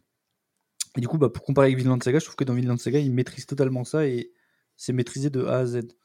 Donc, euh, mais c'est super intéressant justement de voir l'évolution d'un auteur comme ça, de voir euh, les tourments d'un auteur qui au début a du mal à les canaliser et qui, enfin de mon point de vue, qui a du mal à canaliser dans Planète et qui, dans ses œuvres futures, va, va réussir. Mais c'était une bonne lecture, hein, mais, euh, mais voilà, quoi, en demi-teinte, un petit peu. Bien, bien, bien, bien. Néo, qu'est-ce qu'il en a pensé, Néo? Eh bah écoute, euh, moi j'ai- au contraire j'ai vraiment beaucoup beaucoup aimé. Euh, j'ai peu de choses à en redire. Euh, alors déjà faut savoir que Planète moi je connaissais pas du tout, j'en ai entendu parler parce que Mathieu Bablet a fait sa, sa cover dessus et puis après parce que vous vous en avez parlé. Et, euh, et en fait j'étais un peu euh, un peu mi figue mi raisin au début, c'est-à-dire qu'au tout début justement on te présente euh, vite fait les personnages via des tranches de vie ou un, demi-questionnement. Et je me disais, oula, mais où est-ce que ça va? Est-ce que vraiment ça va me plaire? Et en fait, au fur et à mesure que tu comprends les personnages et que tu t'attaches à eux, bah, ces petites tranches de vie, certes, qui sont pas complètes, je rejoins, je rejoins Apo là-dessus, euh, bah, justement, en fait, ça fait tout le truc. C'est que euh, tu es là à un moment de leur vie. Es là, euh, tu t'es pas là au début, t'es pas là euh, à la fin, mais tu, vis ce moment-là avec eux, un moment qui va être important pour certains, décisif pour d'autres. Et, euh, ça, j'ai vraiment beaucoup aimé parce que euh, ça prouve aussi que la science-fiction, comme le disait Mills euh, au moment du résumé, t'as pas besoin de faire du grandiloquent, t'as pas besoin de sabre laser, t'as pas besoin de visiter 10 000 planètes, euh, t'as même pas besoin voilà, d'extraterrestres. Tu vois ce que je veux dire? C'est que vraiment, euh, tu peux, tu peux euh, juste nous parler de, conquête spatiale en étant, somme toute, assez réaliste. Même quand on parle de terrorisme, etc., bah, c'est des trucs qui pourront arriver si vraiment on en arrive là. Et puis toutes ces, toutes ces tranches de vie qui vont à chaque fois apporter un, un thème précis qui va essayer de sensibiliser le lecteur, que ce soit à l'écologie, au racisme, à plein de trucs, jusqu'à euh, jusqu'aux animaux de compagnie. Je trouvais ça fantastique d'arriver à placer des, des tranches de vie sur les animaux de compagnie en plein milieu d'un- d'une œuvre de science-fiction. Je trouve ça génial. Et, euh, et non, moi, je me suis vraiment beaucoup attaché au personnage. Alors oui, je me reconnais plus dans certains que dans d'autres, mais je crois qu'au contraire, d'autres lecteurs se retrouveront dans d'autres euh, personnages. Et je trouvais ça euh, vraiment, vraiment super cool. Il y a des personnages euh, qu'on comprend pas tout à fait, on n'arrive pas trop à comprendre. Je pense d'abord à un personnage qui je crois qui arrive au tome 2, donc je vais pas trop en parler, mais euh, qui est très particulière dans sa manière de, fonctionner, de parler. Et puis en fait, bah, ça fait partie de ces personnages trop attachants. Et, euh, non, non, moi j'ai vraiment euh, surkiffé. Alors j'ai lu ça dans un contexte particulier, parce que je lisais ça à chaque fois dans le train. Et, et du coup, c'est ce moment où tu dois arrêter ta lecture, parce que tu arrivé, à... t'es arrivé à destination. Donc très particulier de devoir des fois s'arrêter en plein milieu d'une histoire. Mais, euh, mais du coup, bah, ça me donnait encore plus hâte du trajet retour pour, pour lire la suite. Et j'ai vraiment euh, dévoré Planète. J'ai... bah, merci à l'équipe de m'avoir forcé à le lire, entre guillemets, parce que, euh, parce que très bon voyage pour ma, pour ma part. Tu m'as régalé là-dessus. Manga assistant, est-ce que tu vas enchaîner après Euh, ça? ouais, et euh, je, je vais rebondir un petit peu sur euh, ce qu'a dit Apo, parce que je suis, il y a une partie où je suis euh, très d'accord et une autre où je suis moins d'accord. Euh, je suis d'accord sur, euh, j'ai un peu vécu les montagnes russes sur euh, sur cette série, parce que le tome 1 était sympa, mais euh, les personnages avancent des réflexions et ne vont pas jusqu'au bout en fait. Et enfin, moi je l'ai ressenti comme ça et j'ai l'impression que vous aussi vous l'avez un petit peu, un d'accord. ressenti comme ça. Et par contre, on arrive au tome 2. Et là, au tome 2, j'ai vraiment trouvé que, euh, que pour le coup, c'était les réflexions apportées étaient tellement plus abouties. J'ai j'ai vraiment adoré ce tome 2. C'est c'est- bah, c'était le, le- pour moi le, le meilleur des, des trois tomes. Et, euh, et, et d'ailleurs, c'est euh, moi mon, mon personnage préféré ou celui que j'ai dont j'ai préféré suivre l'histoire, c'est Hachi, Voilà, qui est qui est bah du coup c'est un peu l'inverse de toi, Apo, c'est marrant, mais je pense Ouais, que non. En fait, en fait, Hachi, le problème, c'est qu'il est divisé en peu. enfin, c'est celui qui a le plus de, de story, on va dire. C'est le plus celui qui est plus développé. Et il y a des développements que j'ai beaucoup aimé, mais tout le développement, on va dire euh, amoureux, ça n'a pas marché sur moi. Genre, Ah, euh, moi, au contraire, c'est ce que j'ai préféré, c'est- tu vois. Et par contre, ces réflexions, on va dire, sur euh, qu'est-ce qu'être un. Fait, toutes ces questions, on va dire, plus euh, existentialistes, ça, j'ai trouvé ça incroyable. Genre, vraiment, j'ai Quelle trace ça tu laisses sur le monde, etc. Ça Exactement, même sur- hyper intéressant. ouais. même sur ses comment dire sur ses ambitions genre c'est un une personnage qui a énormément d'ambition dès le tome 1 c'est présenté comme le mec il veut acheter un vaisseau il veut être Ouais, libre machin et, et tout ça le rend insupportable d'ailleurs, euh, un son petit peu. ambition. euh. mais en fait au fur et à mesure du récit euh, il va se questionner sur toutes ces choses là et ça j'ai trouvé ça incroyable mais enfin tout, tout le truc autour de sa relation euh, romantique euh, moi vraiment ça m'a enfin j'ai pas trop compris. En fait, pour moi ça, ça n'avait rien à faire là en fait. Genre euh, et je sais Ah. que que ça c'est aussi intéressant parce que justement ça fait écho aux dernières pages pour ceux qui ont lu. Mais moi j'avoue que ça m'a ça a pas marché sur moi. En fait ça arrive un peu comme ça en mode euh, tac tiens en fait on, je rajoute ça dans le dans le manga. C'est comme ça je sais que je l'ai vécu. Donc euh, donc voilà. Et je re- remonopolise la parole donc je vous laisse rebondir sur ce que je suis en train de dire. Non, non, mais t'inquiète. Ah, bah, euh, pour le coup, moi, la, la romance, ça a extrêmement bien marché sur moi, mais parce que je pense que c'est un style de lecture auquel je suis assez sensible aussi. Et, euh, du coup, en fait, j'ai adoré bah, les, deux euh, développements qui ont été faits pour le personnage, donc je pense que c'est pour ça que, vraiment j'ai adoré suivre, suivre son évolution. Et, du coup, on arrive au tome 3, et j'ai eu un problème avec le, franchement, le, premier tiers du, tome 3. Déjà, le premier chapitre, j'ai pas compris pourquoi il était là. Vraiment, ça ça m'a pas parlé du tout. c'est avec le personnage que parlait que parlait Néo non? C'est Euh, pas- personnage à la banane? Oui, je crois, non? Donc c'est pas ça? Je me rappelle plus. bah, Le personnage ouais, avec la banane, je crois, ouais, le premier tiers. ouais, c'est ça. Ok. C'est ça. Ouais, Euh, J'ai le même ressenti, ouais. J'ai- je, je- bah, je- juste, je me suis demandé, mais pourquoi en fait? Pour, Pourquoi il y a ça? Donc, euh, ça, ça fait mal. hein. Parce que quand tu passes d'un tome que tu as adoré à, bah, euh, à ce premier chapitre qui te fait euh, un peu redescendre en hype, et ben, je trouve que ça met vraiment un, coup au lecteur. Mais après, c'est. bah, ça reste mon interprétation. Quoi. Et, euh, et j'ai du mal avec le, premier tiers du, euh, du, tome, mais je pense parce que ce n'est pas ce que je voulais lire comme suite. Et euh, je, je peux pas, je peux pas trop en dire pour spoil, mais le, le développement, j'aurais préféré continuer sur le développement qui avait été fait dans les deux premiers tomes, si vous voyez ce que je veux dire à peu près. Mhm, je Oui. vois. Je pense que je vois. Ouais. Et du coup, bah, il y, a, il y, a, y a moins ça et ah, ça m'a un peu titillé. Quoi. Ok, merci. On va, on va laisser la parole à l'invité. Mills, qu'est-ce qu'il peut nous dire sur Planète? Euh, sur l'histoire, euh, donc moi j'ai lu que le premier tome, donc euh, sur l'histoire euh, basique, je veux dire, c'était euh, c'était- c'était très bien. C'était un choix qui a été euh, fait. vu que j'aime beaucoup l'émir dans les comics, c'est un peu pareil. Il, arrive à mettre des moments de vie dans des, dans des situations un petit peu bah, que, nous on peut pas vivre. Donc des petites tranches de vie dans l'espace, moi je suis, carrément pour. J'aurais préféré, moi, très sincèrement, que ce soit Yuri, donc par rapport au début, qui soit le protagoniste principal. Parce que euh, Hachi, moi, j'ai vraiment, moi, je trouve détestable dans sa façon de, de tout à coup euh, switcher entre le mec qui fait pas grand chose et qui a pas trop d'ambition et arriver directement au mec qui va être le plus, euh, le premier à coloniser. Enfin, tu vois, j'ai trouvé que c'était euh, une façon un petit peu euh, vif de, euh, de changer de caractérisation de personnage. À part ça, euh, j'ai trouvé ça très intéressant. Et en fait, le début m'a perdu. Euh, très clairement, le, le premier tiers du, du, Ouais, du manga, ouais, j'ai trouvé que l'auteur euh, se cherchait énormément, que ça passait du coq à l'âne et que et je savais que il fallait que je m'accroche au début. Alors je sais pas comment je le savais, mais je sentais qu'il fallait que je m'accroche parce que ça, ça couvait quelque chose de plus cool, de plus fort. Et c'est vrai que le début, le premier tiers vraiment m'a m'a perdu complètement. Et à partir du moment où il a eu, il a rencontré son père, qui lui était quand même assez fort, parce qu'il y a quand même pas mal ce rapport avec le conflit familial dans ce manga.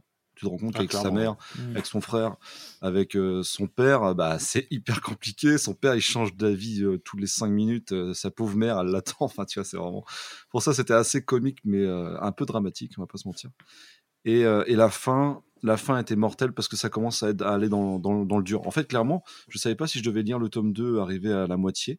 Et, euh, et arrivé à la fin, je me suis dit, euh, mais putain, mais il faut que je commande ce tome 2. Euh, absolument, en fait, j'ai surkiffé parce que l'éco-terrorisme, parce que euh, qu'une ambition démesurée pour réussir à faire ce qu'il voulait faire, parce que le bah, Hachi justement, Hachi s'est enfin trouvé et savait exactement là où il voulait aller. Et à partir de ce moment-là, il te guide, il te drive et tu sais exactement euh, où tu vas aller. euh, et du coup, ce tome 2, ça m'étonne pas qu'il soit super s'il est aussi bon que la fin du premier, quoi. Donc, euh, je continuerai à. D'ailleurs, c'est commandé. Je, continuerai à lire la suite. Et je suis très content parce que ça fait, à titre personnel, très longtemps que j'avais pas lu de manga et, depuis Monster. Et, j'ai pris une bonne claque sur la fin du premier tome. Donc, je suis, merci de m'avoir proposé cette émission qui m'a remis le nez dedans. Ça fait extrêmement plaisir, ça aussi, à entendre. Un lecteur de Et comics donc, qui retourne euh, sur du manga. Et toi donc, Pardon? Foxito Ah, moi, oui. euh, je me suis contenu quand je vous ai écouté. Parce qu'il y a des choses sur lesquelles je suis absolument pas d'accord. Et on y reviendra quand j'étairai mes propos. Dark Fox, Euh, oh non, j'ai peur. C'est de la merde Non, non, non. euh, je pense qu'après avoir lu Planète, il est rentré instantanément dans mon top 10 de mes mangas préférés. En fait, j'ai commencé Planète en me disant cool, je vais lire de la SF.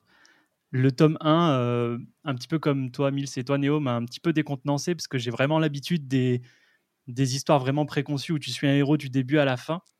Et du coup, j'étais en mode, mais euh, en fait, je pige pas ce que je suis en train de lire. C'est qui, qui on va suivre, quoi. Ça m'a trop décontenancé, j'ai du mal à rentrer dedans.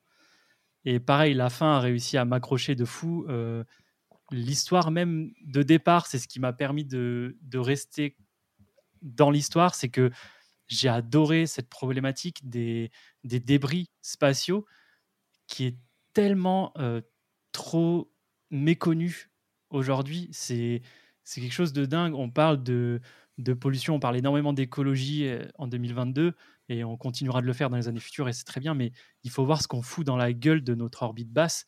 C'est impressionnant. C'est-à-dire qu'il y a réellement des photos de la Terre qui sont prises où on ne voit quasiment plus la Terre parce que c'est comme s'il y avait des moustiques autour et ce sont des débris, des satellites et que de la daube qu'on y fout. Donc en fait, on pollue pas que notre planète, on pollue, on pollue aussi autour. Et de le voir dans un média qui est grand public comme le manga, j'ai trouvé ça hyper cool. J'ai trouvé ça hyper cool que ce soit en relation avec le, avec le CNRS parce que en fait, tout ce qui est dit est cohérent. Moi, c'est un petit peu ça. euh, J'adore la SF, c'est mon genre, je pense, préféré all time. Mais j'ai un petit peu de mal avec certains space opéra ou certaines choses parce que c'est trop. Et en fait, euh, bah moi, j'ai j'ai un concept clairement où je décortique la science dans la fiction. Donc j'adore faire ça. J'adore voir si c'est possible. J'adore voir à quel point c'est possible et à quel point on se sert du réel pour créer quelque chose de fictif. Et là, ça fonctionne juste trop bien. Quoi. Ils ont pris une vraie problématique euh, de cœur. Vraiment, c'est un truc qui est discuté tous les jours en laboratoire. Et ils ont réussi à, à nous pondre des personnages autour de ça, à nous proposer une évolution qui est loin d'être euh, peu plausible avec ce qu'on est en train de vivre là. Il y a clairement un- des clins d'œil de fou aux, aux riches qui veulent euh, faire la conquête de l'espace et- parce qu'en fait ils étaient mais grave il y a, il y a clairement ça euh, qui étaient fans de l'espace quand ils étaient petits et qui du coup vont mettre leur pognon pour balancer euh, des trucs dans l'espace ouais Mills? Ouais, t'as as raison. Juste pour rebondir, c'est vrai que c'est ultra documenté, quoi. C'est Ah très ouais. hard science dans l'idée, quoi. Ça pourrait arriver, si tu veux, de plus tard, quoi. C'est ça qui est bien de ne pas avoir mis des sables laser et compagnie, tu vois. C'est que vraiment, ça Mm, mm. pourrait arriver. Voilà, c'est tout ce que je voulais dire, mais, Mais- t'as raison. Ouais. Je fais un tout petit aparté, mais le, le gros rocker qui lève le doigt comme une petite écolière, vous n'avez pas la vidéo, mais ça m'a régalé. Voilà, non mais je vous le dis, c'est mon petit plaisir Je à suis moi. bien élevé, moi, monsieur. voilà. Et euh, aussi, je, je trouve que. euh, alors, vous avez la date euh, où ça a été écrit? En tête là 2000, je je trouve. peux 2000, ouais, non, c'est. ça Parce que euh, c'est c'est des problématiques qui sont euh, vachement d'actualité. Et ça a été écrit euh, bah, il y a genre, genre 20 ans. Tu vois, Ah, c'était un peu précurseur sur 99. les Elon Musk et autres. 99 bah. Bah ouais, il y a, Je- y a je un trouve petit ça assez ouf, effet moi. Nostradamus, ouais. Alors les débris dans l'espace, c'était déjà le cas euh, dans les années 2000 hein, et même euh, au début des années 90. Mais en vrai, bah il n'y a pas de solution et c'est de pire en pire. Et, euh, et ouais, enfin moi j'ai vraiment adoré qu'on parte de ce postulat-là pour nous présenter des persos et nous décrire une histoire comme elle pourrait se passer et comme on pourrait se projeter si on faisait rien, quoi. On va va y avoir des choses comme ça, va y avoir des riches qui vont vouloir aller dans l'espace. Et le fait est que ça a été déjà fait. Et c'était la course aux trois gars les plus riches du monde pour lequel aurait posé son petit cul en orbite le premier. Euh, Il y a même des films maintenant qui sont tournés dans l'espace. Il y a Tom Cruise qui a pu y aller pour tourner des scènes. Enfin, ça se démocratise à une vitesse grâce à l'intérêt d'hommes euh, riches et qui ont les ressources pour faire ça, qui est non négligeable. Aujourd'hui, on parle également, par exemple, de, SpaceX qui a carrément euh, foutu un, coup de pied au cul à la NASA en leur vendant des fusées. Il y a dix ans en arrière, on leur riait à la gueule et on disait à Musk, mais euh, frérot, continue à faire tes petites applis de paiement et tes bagnoles et puis on verra quoi, parce que c'est pas le même game. Et le gars aujourd'hui, il vend les fusées à la NASA parce que c'est le plus rentable du marché. Enfin, il y a vraiment une giga évolution euh, spatiale à l'heure actuelle et j'ai vraiment kiffé voir ça extrapolé euh, dans le tome, mais il me manquait cette attache à un personnage. Et c'est pour ça que j'avais eu un petit peu de mal. Et moi, en fait, là où euh, je rejoins, je crois que c'était toi, Manga Assistant, qui disait que tu avais kiffé suivre Hachi. J'ai clairement adoré suivre Hachi. J'ai vraiment adoré, c'est un atout en puissance, forcément. Alors, je suis pas d'accord. Non, Enfin, non, je suis d'accord sur le, je suis Non, d'accord le sur le côté tome 1. déterminé, euh, Ouais, ouais, insupportable je là-dessus. Je suis d'accord sur le tome 1, mais moi j'ai aussi kiffé euh, ce- cette évolution parce qu'en fait j'ai trouvé qu'on suivait l'archétype d'un d'un jeune scientifique qui, qui se lance dans des trucs. Genre euh, Stephen Hawking, c'était une raclure au début. Genre euh, Stephen Hawking, il a fait des moves euh, en mode, il a dit à un de ses profs, euh, non mais de toute façon, euh, me virez pas parce que je sais le plus de trucs, je sais beaucoup plus de trucs que vous et vous faites des erreurs dans vos cours et donc si j'expose ça, vous exposez à des problèmes. Donc filez-moi mon diplôme et on n'en parle plus et comme ça moi je suis pas obligé de déménager et on est bien tous les deux. Enfin, tous les scientifiques ont des ont des trucs comme ça un petit peu d'ego, de d'ambition et c'est ça c'est ça aussi qui fait avancer les choses. Moi, j'ai adoré le développement de Hachi et j'ai adoré le fait. Alors, ça va être dur de donner mon avis sans spoiler parce que c'est vraiment la suite que j'ai adoré. Moi, c'est vraiment le tome 2 pour moi, c'est le climax. Et c'est là où je suis pas du tout, mais alors du tout d'accord avec Apo. C'est que oui, j'ai kiffé l'aspect philosophique, la remise en question, mais ce que j'ai le plus apprécié dans ce manga, c'est les histoires entre les êtres humains et leur désir de voir plus grand que leur nature à eux. C'est-à-dire, euh, Hachi, il veut aller sur Saturne, il veut faire des trucs de fou. Et au début, il garde la face et il se dit bah ok, euh, c'est bon, euh, je vais y aller, euh, je suis trop fort. Après, je pourrais m'acheter mon vaisseau et balek. Et en fait, plus ce moment approche, plus il est dans un truc de questionnement et de se dire ah ouais, quand même, je suis pas seul, j'ai des gens. Et du coup, c'est chaud. Et moi, j'ai adoré ça. Et l'histoire d'amour, je la trouve d'une beauté et d'une innocence folle. J'ai adoré. C'est l'innocence, ouais, c'est ça. J'ai adoré cette histoire d'amour. Euh, j'ai adoré les sacrifices de l'un pour la passion de l'autre et le, la mutualité des sentiments et de laisser l'autre vivre ses passions, peu importe le prix que ça coûte. Et tant pis, on s'attend et on s'aime. Enfin, j'ai trop aimé. C'est legit. Je crois qu'il y a une, double page dans le tome 2. C'est, on en parlait la semaine dernière, le mois dernier, où on disait euh, c'est facile de pleurer sur des animés, un peu moins sur du manga. Et ben en fait, moi, il y a une double page dans le tome 2 de Planète qui m'a fait ressentir des frissons et qui m'a fait monter les larmes. Euh, c'est une, une planche, je peux pas la décrire pour pas spoiler, parce que c'est vraiment le, enfin, un événement majeur du tome 2. euh, ça se situe plutôt à la fin. Mais, euh, mais ouais, moi, ça m'a fait monter les larmes. J'ai adoré. En plus, ça vient après toute une introspection dont Apo t'a parlé, qu'on développera Ah oui, je pas, vois mais qui est ultra importante aussi. Et enfin, moi, ça m'a, ça m'a retourné le bide de fou. J'ai, j'ai kiffé. J'ai vraiment lu un chef-d'œuvre pour le coup. Et c'est vraiment cette place-là de l'homme derrière l'astronaute qui m'a plu. C'est-à-dire euh, découvrir les doutes que ça peut engendrer sur une, sur une psychologie humaine, parce qu'on on les mystifie un peu. On se dit, putain, Pesquet, c'est un héros. euh, Le gars, il va dans l'espace, il est commandant euh, de l'ISS alors qu'il a même pas euh, 40 piges. C'est un monstre, quoi. Ouais, mais il laisse aussi des gens derrière et il a aussi ses faiblesses, aussi ses petits trucs. Et je trouve ça hyper cool. Enfin, moi, ça me fascine de découvrir les, les hommes derrière les, les héros et les gens. Parce que pour moi, ces gens-là, c'est des héros. Après, je suis un peu biaisé puisque c'est mon cœur de cible premier. J'adore ça. Et donc, euh, voilà. Mais j'ai été transporté. Et juste pour faire vite sur le tome 3, parce que je parle beaucoup, je suis désolé, et j'ai vraiment trop kiffé. Et juste sur le tome 3, j'ai beaucoup aimé la fin. J'ai été aussi un peu décontenancé par le tome 1, mais j'avais encore les étoiles dans les yeux du tome 2, parce que j'ai lu à la suite, donc c'était OK. Et du coup, euh, coup j'étais en mode. euh, Ouais, en fait, c'est bon, ça se conclut et je veux pas en savoir plus. Je sais plus, je crois que c'est toi, Néo, qui disait on prend les persos à un moment de leur vie et on les prend pas pour leur vie en totalité. Bah, en fait, c'est ça qui est trop cool, quoi. Parce que ça met aussi en exergue le fait que ben, l'être humain dans l'univers, bah, c'est une petite, une petite- un petit grain de sable, c'est que dalle, et du coup, ben, les choses vont, vont pas se passer. Ouais, les, les choses vont pas se passer euh, forcément euh, du mieux possible pour tout le monde. On va pas pouvoir suivre tout le monde et sauver tout le monde et développer tout le monde. Enfin, moi, ça, c'est quelque chose qui m'a énormément plu. Donc, euh, je vais m'arrêter ici parce que je pourrais en parler des heures et des heures. C'est vraiment un manga qui m'a marqué Ah, au plus cool. profond de mon âme et c'est un manga pour lequel j'ai une énorme affection. Et la cerise sur le gâteau, euh, t'en as parlé Néo aussi, euh, la petite cover de Babelais sur le tome 1 qui est mon auteur préféré. Donc, euh, que demande le peuple? Je chéris cet homme, euh, je chéris cet homme comme la prunelle de mes yeux. Mais du coup, juste une Bah, petite Bablé, oui, c'est question. un grand. Une petite question, c'est que du coup, vous n'avez pas ressenti ce sentiment de. Il essaie de parler de trop de trucs et c'est pas assez développé? En fait, moi, ça, j'ai appris à l'aimer. Au début, Dans le tome 1, Ah, ça m'a dans les trois tomes, pour moi, c'est. c'est Pour moi, en fait, il aurait. La série serait deux fois plus longue. Je pense qu'elle elle aurait gagné en. En qualité. Moi, Enfin, je après, je sais pas s'il aurait réussi à développer aussi bien l'a- Ouais, que, mais que tu je vois, moi, je suis pas d'accord parce que c'est vraiment ce, c'est vraiment ce truc-là de. euh, bah, c'est la vie, elle passe quoi. Et t'as pas toutes les infos, bah tant pis, Ouais. c'est comme ça. Une personne, quand tu vas lui parler, la suivre, bah, tu vas manquer des infos. Et, c'est... et moi, je l'ai vraiment pris comme, euh, comme ça et ça m'a pas gêné. Ça m'a gêné sur le tome 1, comme je l'ai dit, j'étais un peu décontenancé parce que ça va un petit peu dans tous les sens, mais je trouve que ça se refocalise quand même pas mal à partir du tome 2. Et ça m'a moins gêné en tout cas. Ça, ça m'a regêné sur le premier chapitre du tome 3 aussi. Mais Ouais, moi, ça m'a un peu plus gêné sinon, sur le tome j'avoue 3. que Ça m'a pas gêné du tout. Sur le tome 3, on voit moins le personnage principal. parce qu'on a plein de petites histoires euh, euh, qui se concentrent pas trop autour de lui. Mais euh, moi, ça, ouais, non, ça m'a pas dérangé. Au contraire, ça te permet de souffler de l'histoire principale, puis retourner dessus avec plaisir.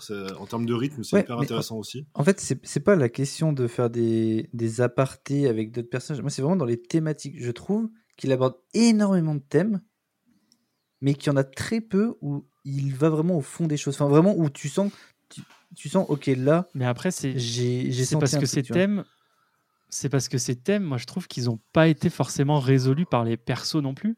Et c'est pas grave. Je, je parle même pas de résolution en fait. Je parle vraiment de. Comment dire de... Des fois, j'ai l'impression qu'il me balance un thème en mode tiens, poum, j'avais envie de mettre ça là. Et je suis en mode ouais, mais genre, est-ce que ça a vraiment d'intérêt de mettre quelque chose juste si tu peux le mettre? Bah, moi, je suis pas forcément d'accord. Pour moi, si, quelque chose n'a pas forcément. euh, Après, c'est comme ça que je l'ai ressenti peut-être parce que j'en attends des choses. Quand, quand je vois qu'il va commencer à parler de quelque chose, oh, c'est intéressant. Et à la fin, j'étais en mode mais en fait, il m'a rien dit dessus. J'étais en mode bah oui, mais moi, je. Peut-être que c'était mes attentes aussi qui jouent beaucoup. Mais parce qu'il y a des histoires courtes que j'adore. hein. Y a que en quelques pages, pour moi, tu peux me faire ressentir des trucs incroyables. C'est pas ça que je reproche. C'est vraiment le côté dans son œuvre. Il, il aborde un nombre incalculable de thèmes et il y en a quand même pas mal que je trouve qui sont, enfin, où il aurait peut-être gagné à ne pas les aborder. Et d'autres qui, je trouve, ils sont développés euh, magistralement.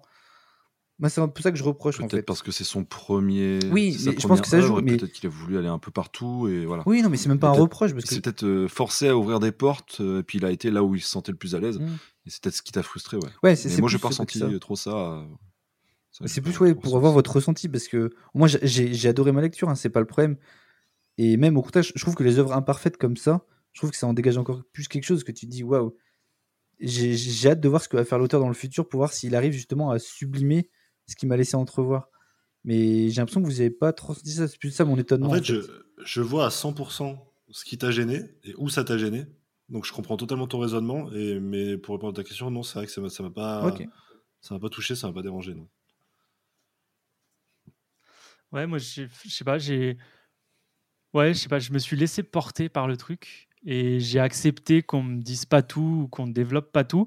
Est-ce que c'était voulu ou non? Moi, je l'ai pris comme quelque chose de voulu. Est-ce que ça l'était? Euh, Je ne sais pas. Peut-être que c'était aussi une certaine faiblesse parce que c'était ses débuts. Mais ouais, comme Néo, ça m'a pas du tout choqué et ça n'a pas entravé ma lecture. J'ai mis du temps à rentrer dedans, mais une fois que j'étais dedans, euh, j'ai pas pu décrocher. Quoi. Et Ah, puis le tome 2 était, enfin j'ai trouvé était tellement bien et elle est tellement loin dans certaines réflexions que euh, bah moi ça m'a pas dérangé non plus que tout soit pas entièrement résolu. Et puis de façon, enfin est-ce que euh, si, si- si on élargit euh, dans notre vie, on est forcément aussi euh, bah, comme les personnages amenés à avoir euh, plein de réflexions et on va jamais euh, au bout de, de toutes les réflexions qu'on a. Donc finalement, je, je trouve qu'il y a une certaine cohérence, même si c'est dans l'imperfection de, de l'œuvre. Ouais, Moi, j'aime beaucoup le fait qu'en fait, il te lance des pistes de réflexion. Si tu les prends, tant mieux, et tu vas devoir mener ta réflexion un peu plus loin que la lecture de ce livre. Et si tu les prends pas, bah, tant pis pour toi. De toute façon, dans 20 pages, on passe à autre chose. Quoi. Ouais, mais Moi, ça vous a pas pas. frustré justement que il commence Pas quelque trop. chose, t'es en mode ok, on va là, on va là, et en fait, bah pouf, ça s'arrête d'un coup et genre vraiment, tu vois, genre euh, Mais tu vois, c'est ce que je disais, c'est que le contexte dans lequel je le lisais, en mode trajet de train ouais, de toi, 30 ça minutes, colle du coup. Peut-être que du coup, ça, ça collait pas mal, ouais. Franchement, Ouais. peut-être que ça joue aussi. hein. Non, c'est vrai. Je sais pas, moi, je les ai bouffés et non, non, ça. ça... Ok, ok, bah c'est moi aussi qui. Non, non, mais je, je comprends aussi. Je comprends aussi ce que tu veux dire. N'hésitez j'ai pas à nous dire sur les réseaux euh, ce que vous, vous avez pensé, évidemment. Oh putain, oui, at ex, Libi- eh, at ex libris pod, je crois que j'ai appelé ça sur Twitter. On est sur Twitter, ça y est. On est sur Twitter, j'ai plus le at Effectivement. exact, mais on est sur Twitter. Donc allez follow le compte Twitter ex libris pour nous parler euh, quand les personnes qui ont le mot de passe du Twitter seront motivées à aller dessus. Également, le message est passé, équipe de merde. Il nous avait manqué Dark Fox. Ah, j'ai été trop gentil trop longtemps là. bon, ça suffit, connerie, eh oh. Fais pas des femmelettes. hein. Non, ouais, non, moi j'ai j'ai vraiment adoré. J'ai vraiment adoré Planète. Mais je, suis, je suis assez content qu'on ait tous kiffé. Alors, ça fait pas énormément avancer le débat et vous aurez pas forcément d'avis euh, d'avis contraire parce que même un peu au final, il y a des trucs qui t'ont gêné, mais Non, non, ressort, globalement, j'ai adoré kiffé. ma lecture. Mais d'après ce que j'ai lu, moi, sur les, sur les internets, c'est une œuvre quand même qui est très, très appréciée. euh, enfin, j'ai pas vu beaucoup de commentaires extrêmement négatifs ou d'analyses où les gens étaient en mode. euh, Ouais, je lis pas vraiment les analyses, mais des... souvent les gens font des petits trucs en mode euh, ça j'ai pas aimé, ça j'ai pas aimé. Mais globalement, je crois que c'est une œuvre quand même qui fait un peu l'humanité euh, pour sa qualité, donc ça me choque pas qu'on soit tous. Mhm. euh, Oui, Tous puis je, pense, d'accord je pense que ça peut parler aussi un petit peu à tout le monde parce que vous, vous êtes. Enfin, en vrai, tous les quatre, vous, vous adorez la SF. Et moi, un petit peu moins. Enfin, j'aime bien, mais j'en lis beaucoup moins que vous. Et euh, pourtant, euh, franchement, le, j'ai, le, le tome 2 m'aura vraiment marqué. Genre vraiment. Ça, c'est bon, ça. c'est bon ça. Ça, c'est bon. ça. Je voulais rebondir sur un truc, et en fait, c'est tellement beau ce que vous dites que je l'ai zappé. Donc, euh, c'est pas grave. sur, euh, Et après, ça dit équipe de ouais, merde. Il y a hein. une moyenne Super. quand même qui est euh, Ah bah, on a rien pratiquement- sans rien, pratiquement hein. 8 sur 10. hein. Non, c'est quoi Ouais. Ah oui, Il ça était y bien est. noté partout, hein, je regarde ça, mais. Ouais, merci non, Mills, puisque c'était là-dessus, euh, c'était là-dessus que je voulais rebondir. On a- Euh, on n'a pas parlé des dessins. aussi. Pardon. Allô On va parler des dessins, je parlerai de l'animé après, en effet. Non, non, mais juste. euh, C'est vrai que c'est pas une œuvre qui brille par ses dessins, mais ils sont très efficaces. Et. euh, Non, oui, ça fait le taf. C'est pas un truc qui va te. Les décors spatiaux sont très réussis, mais c'est pas forcément ce qu'on voit le plus, au final, en fait, dans l'œuvre. Euh, Non, clair- clairement, ça fait le job, mais euh, oui, c'est clairement pas quelque chose que tu vas lire Ouais. pour son dessin. C'est pas une empreinte graphique marquée comme un Bablet ou comme un le Fujimoto, c'est ça? Le gars Ouais. de Chainsaw Man? Moi, je sais pas quelle En version vous que avez, mais la pages- couleur. euh, Au secours. Au Ouais, il y secours, a quelques couleur. pages en couleur, ouais. Ouais, Alors, c'est pas pages- si mal euh, imprimé chez moi, mais c'est c'est très flou et tout. euh. Et les sombres, enfin les, les, les, les noirs sont très sombres et du coup ça, il y a des, il y a vraiment des pages qui sont opaques. Vraiment, euh, tu tu vois rien. Alors c'est pour montrer peut-être le, le côté sombre de l'espace et tout, mais et froid. Mais c'est vrai que des fois tu te dis mais c'est quoi C'est un vaisseau? C'est euh, c'est quoi qui flotte là? Et euh, tu sais pas si c'est un débris Ah, ou un tu vois, je l'ai mo- je l'ai Mais à moins part ça, ouais, ressenti. le dessin T'as quelle efficace. édition euh, T'as quelle édition, toi, Mills? Ah bah, ça, la première, euh, la- enfin, tu vois, c'est le Ah oui, celle-ci là. Mais c'est Ouais, donc c'est pas. C'est la première édition. C'est pas Ouais, ok. même. Je sais pas s'ils ont le fait efforts là-dessus de sur la perfect Manga, parce que moi j'ai la perfect du coup et ça m'a pas. Ouais, pareil, Moi ça m'a aux perfect et ça m'a pas non plus. non, je trouve qu'il y a, y a des dessins qui sont assez jolis sur les pages qui sont importantes, notamment Mm. des, des splash pages qui sont assez cool. Mais c'est vrai que les pages euh, un peu en, un peu pour compléter, elles sont, ouais, elles sont presque pas terminées quoi. C'est, ouais, faut pas, faut pas dire ça pour ça quoi. Ouais, mais il y a quand même certaines planches qui, euh, moi, m'ont fait euh, un peu, euh, un peu bader, dans, dans le sens où ça te... J'étais un peu perdu dans, dans, dans l'immensité, de, surtout sur certains passages qui concernent euh, Hachi. euh, J'imagine que dans, dans le tome 2, Oui, vous voyez à peu près. sûr. Et euh, bah, je trouve que ça fait quand même le job, du coup. Ah bah ça, visuellement, c'est peut-être Ah, le ça fait moment le le plus intéressant du manga, euh, ce passage que Mm. tu dis, je pense. Ouais. Je pense que visuellement, Je pense aussi, ouais, visuellement. Et du coup, je voulais, je voulais rebondir sur l'animé. Euh, sachez, chers auditeurs et vous aussi, qu'il y a un, un animé de Planète qui n'a pas du tout la même fin. Ah. Donc, euh, ouais. Il était sorti en euh, même temps que Honnêtement, c'est ça Ou pas? Ah, je sais, je sais pas. Je sais pas du tout. J'ai juste checké et il y a un animé. et J'ai lu la, la fin euh, du résumé de l'animé. Je l'ai pas maté, mais j'ai lu la fin du résumé. C'est pas du tout la même chose. Donc euh, c'est une deuxième interprétation. Celle du manga est clairement mieux. Je, enfin, je trouve. Après, euh, pourquoi pas? Mais sachez que si vous avez maté l'animé et que vous avez aimé ou non, c'est bien aussi de checker l'œuvre originale. Hashtag Full Metal et Full Metal Alchemist Brotherhood quoi. Donc euh, Mm. ça peut être aussi chouette d'avoir les deux visions. Messieurs, est-ce que vous avez quelque chose à rajouter sur Planète? Pas plus Non, que ça, à lire. hein. Non. Putain, bah, soyez plus enjoués que ça encore, bande de connards. bon, allez, on est parti pour la recommandation de ce mois de décembre. Let's go.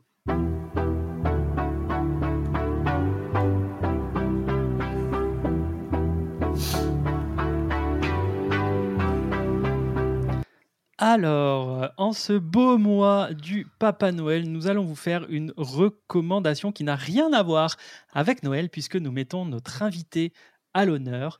Notre cher Mills n'est pas qu'un grand féru de lecture, c'est aussi un musicien accompli, puisqu'il a son propre groupe, si je dis pas de bêtises, les Rorschach TV Show. Donc on a toujours un petit peu Yes. de un petit peu de pop culture, même dans les autres projets. Euh, donc c'est de la musique euh, rock, presque. C'est pas métal. J'ai pas, je sais pas si tu. Non, si c'est du stoner, c'est groupe de rock métal, c'est plus du stoner. Et du coup, euh, c'est dispo sur YouTube. Vous avez des, des choses Ouais. que vous faites sur YouTube. Et euh, Ouais, que bientôt sur les plateformes, ouais. Est-ce que tu as des petites actus euh, en ce moment euh, pour le groupe? Parce que je sais bah, du coup, un- euh, ouais, je voulais faire. euh, je voulais euh, tout simplement. Parce que là, je suis en train de monter mon deuxième groupe, du coup. Qui Oh putain, mais ça jamais. Ouais, ouais, va falloir que je me calme parce que je pense que je pourrais pas tout faire. Euh, et du coup, je voulais vous proposer euh, le dernier album de Metallica, enfin les derniers morceaux qu'on a entendus, ou euh, le dernier album de Arctic Monkeys, mais c'était pas vraiment un truc qui, me bottait de ouf. Parce qu'Arctic Monkeys, j'attendais énormément cet album, et du coup, ce serait pas une bonne idée. Ou alors, tu offres ça à quelqu'un que tu n'aimes pas trop sous le sapin, si vraiment, voilà. Donc, je voulais vous parler plus, plus grossièrement de justement la, la, la scène locale. Euh, voilà. Alors mon- juste avant que tu te lances mon mille, je vais quand même préciser pour tout le monde que du coup la reco du Ouais. mois sera une reco musique. Alors ça peut être un artiste, un album. On va te laisser parler de ce que tu veux, mais on, on pourra aussi parler de lecture également liée à la musique. On verra en fonction des membres de l'équipe. Et je te laisse la parole. Continue donc mon bon Mills. Eh ben écoute, merci. Bah, du coup voilà, c'était pour reprendre un peu le contre-pied de tout ça, c'est que effectivement je pourrais vous, enfin là en ce moment il n'y a pas d'album incroyable euh, qui, qui, qui sont sortis. Les places du Hellfest ont été vendues là récemment, donc euh, si vous voulez le, si vous regardez maintenant pour vous offrir une place du Hellfest à 349 euros euh, les 4 jours, euh, écoute c'est un peu, ouais c'est c'est rush, hein, c'est rush. Euh, bah c'est trop tard de toute manière, il n'y a plus de place. Voilà, c'est parti en, quelques heures. Donc, euh, je voulais vous parler de la scène locale. Voilà. Euh, ma recommandation, ce sera plutôt, euh, puisque vu que je fais des concerts avec mes, groupes dans, les, bars et les, brasseries, les salles de concert et compagnie, en fait, on, a remarqué avec plusieurs groupes que ça se vidait de plus en plus. Et qu'il y avait depuis le Covid une sorte de. les gens n'ont plus trop envie de sortir, ont pris l'habitude de rester chez eux et effectivement, du coup, le spectacle vivant a, un petit peu morflé. Et euh, moi, je suis en première ligne, je vois ça. Alors, c'est pas une histoire d'argent parce que nous, on est, on n'est pas forcément payé. On est un groupe amateur et quand on est payé, c'est euh, de toute manière qu'il y ait du monde ou pas, c'est un tout petit billet, tu vois. Pour, pour te dire une chose, on, on, perd de l'argent à aller jouer de, la musique dans les bars, tu vois. Donc, euh, nous, c'est vraiment par passion qu'on le fait, mais on se rend compte qu'il y a de moins en moins de monde. Et euh, du coup, je voulais euh, prendre la parole que vous me laissez euh, maintenant pour en parler et, et, inciter les gens à aller euh, voir ce qui se fait autour de chez eux et, et vous vous rendrez compte si vous n'y allez pas souvent que en fait même les groupes amateurs qui sont pas super connus, qui sont pas sur TikTok, Facebook et compagnie, euh, YouTube, euh, qui font pas des concerts au Zénith, euh, ont un super niveau. Il y a des groupes amateurs qui n'ont rien à envier aux groupes professionnels. Euh, sachez que quand vous vous déplacez, déjà vous faites vivre votre commune ou votre ville. Et, vous faites donc accessoirement vivre bah, le- le- l'endroit dans lequel on se produit. Et euh, c'est lourd de sens en fait. C'est lourd de sens pour éviter que tout devienne numérique et impersonnel. Sortir, voir des gens, des vrais gens humainement, et leur et, partager un moment convivial autour de la musique, là en l'occurrence, donc faire vivre le vivant. Je trouve que c'est important et c'est intéressant. Et la plupart du temps, c'est pas si cher que ça, même voire gratuit en fait. Donc euh, voilà, je voulais juste euh, partager ça. Pour Noël, sortez euh, pendant les vacances. S'il y a des concerts autour de chez vous, euh, renseignez-vous un peu et je suis persuadé que vous allez trouver vos chaussures à votre pied parce qu'il y a vraiment de tout dans le milieu amateur. Et euh, moi, c'est ce que j'adore faire depuis plus de 15 ans. Donc euh, c'est vrai que si je devais vous conseiller quelque chose aujourd'hui, si vous voulez, vous n'avez pas trop de thunes, allez euh, inviter des, des membres de votre famille ou des amis à vous avec qui vous pourrez faire un beau cadeau, qui ont pas l'habitude de sortir ou qui sont pas habitués. Vous allez leur faire découvrir un univers qui est complètement plaisant, qui est euh, humain, et vous allez voir que tout le est accessible et qu'il y a la plupart du temps une très belle ambiance. Et euh, tout ce que vous risquez, c'est de découvrir des belles choses. Et au pire, si vous aimez pas, ben, vous saurez ce que vous aimez pas et vous pourrez vous diriger vers autre chose. Mais ouais, ouais, c'est vraiment euh, quelque chose qui me tient à cœur parce que c'est euh, euh, comme ça que les grands groupes, bah, tout simplement, euh, émergent. C'est en commençant par là. Donc s'il n'y a pas de soutien, c'est vrai que c'est un peu plus compliqué pour eux. Voilà. Bah, merci, merci beaucoup pour cette reco. Sortez donc de chez vous et allez découvrir les scènes locales. Je confesse que c'est quelque chose que je fais pas du tout et, euh, et c'est un bel appel que tu donnes. Donc peut-être que j'irai découvrir une scène locale. Alors après, moi, ma scène locale, euh, il y a une montagne et des ânes et des prés, donc euh, ça va être dur de trouver une scène locale, mais je ferai l'effort, je chercherai. Et tu Bah nous là, as pas mais dit même, le- tu, tu nous tu as pas regardes autour de chez toi, même à la campagne. Ouais, il y a, y y quand même la plupart du temps des groupes je qui se produisent. regarderai. ouais. Tu nous as pas donné le nom de ton deuxième groupe? Ah, il a pas encore de nom, c'est un Ah. projet X, on l'a appelé. Ok, nice. Et tu, tu vas nous faire du contenu euh, quand même numérique, même s'il faut sortir? Oui, bien sûr. Alors attention, c'est pas une critique. Les gens qui sortent pas, ils sortent pas, ils ont raison. hein. Si Non, non, vous avez non, Pokémon chez vous, c'est normal que vous restiez chez vous. Mais euh, c'est aussi. Oh non, je, je- de- sens qu'elle est visée, cette, euh, cette interjection. monsieur. Non, non, mais je vous connais les deux là, ou les peut-être les trois, je sais pas qui joue autrement. mais non, non, Ah, on est euh, quatre moi j'adore, je suis un geek. hein. Moi j'ai- j'aime rester chez moi, j'aime geeker, mais euh, c'est vrai que du coup c'est cool aussi de sortir un petit peu et voir ce qui se fait quoi.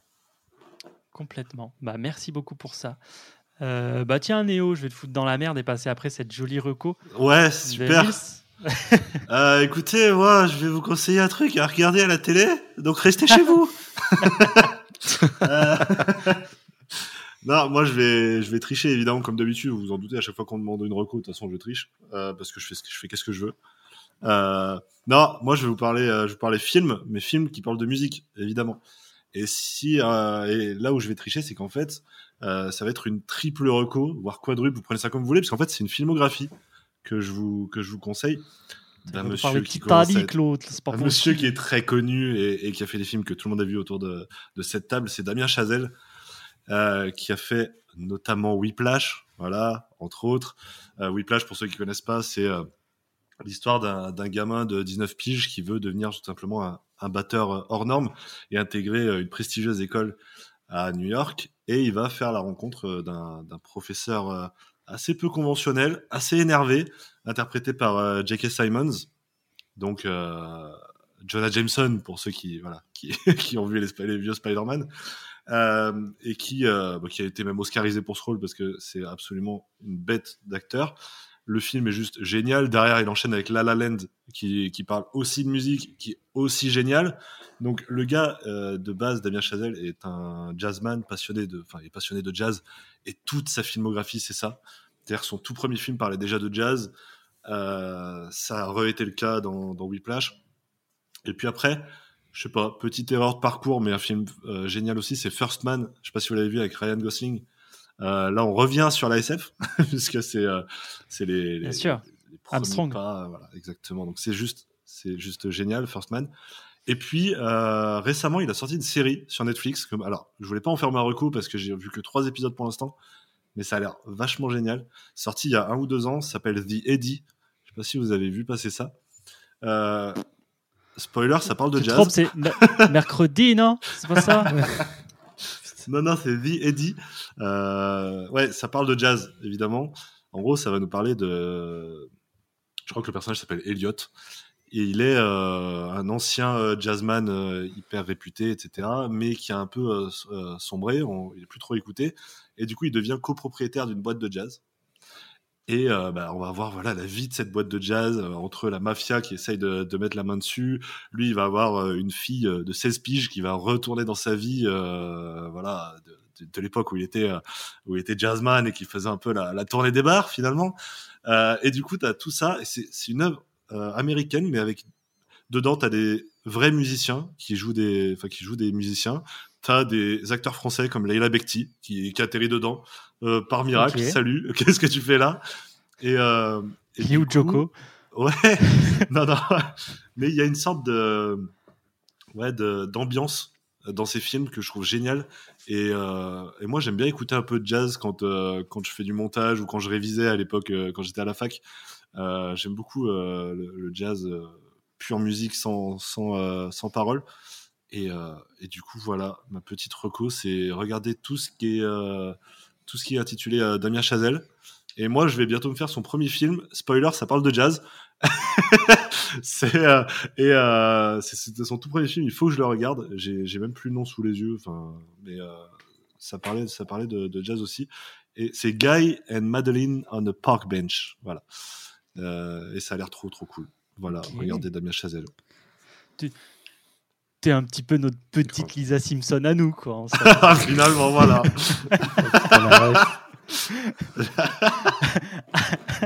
Le mec, les seuls rêves de saxo qu'il a, c'est Lisa Simpson, mais la tristesse.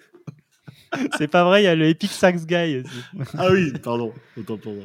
Ah bon, qu'est-ce qu'il nous recommande celui-ci? Oh putain, c'est la merde. La reco, c'est science-fiction, c'est ça? MDR. Non, euh, Oui, je crois que c'est ça.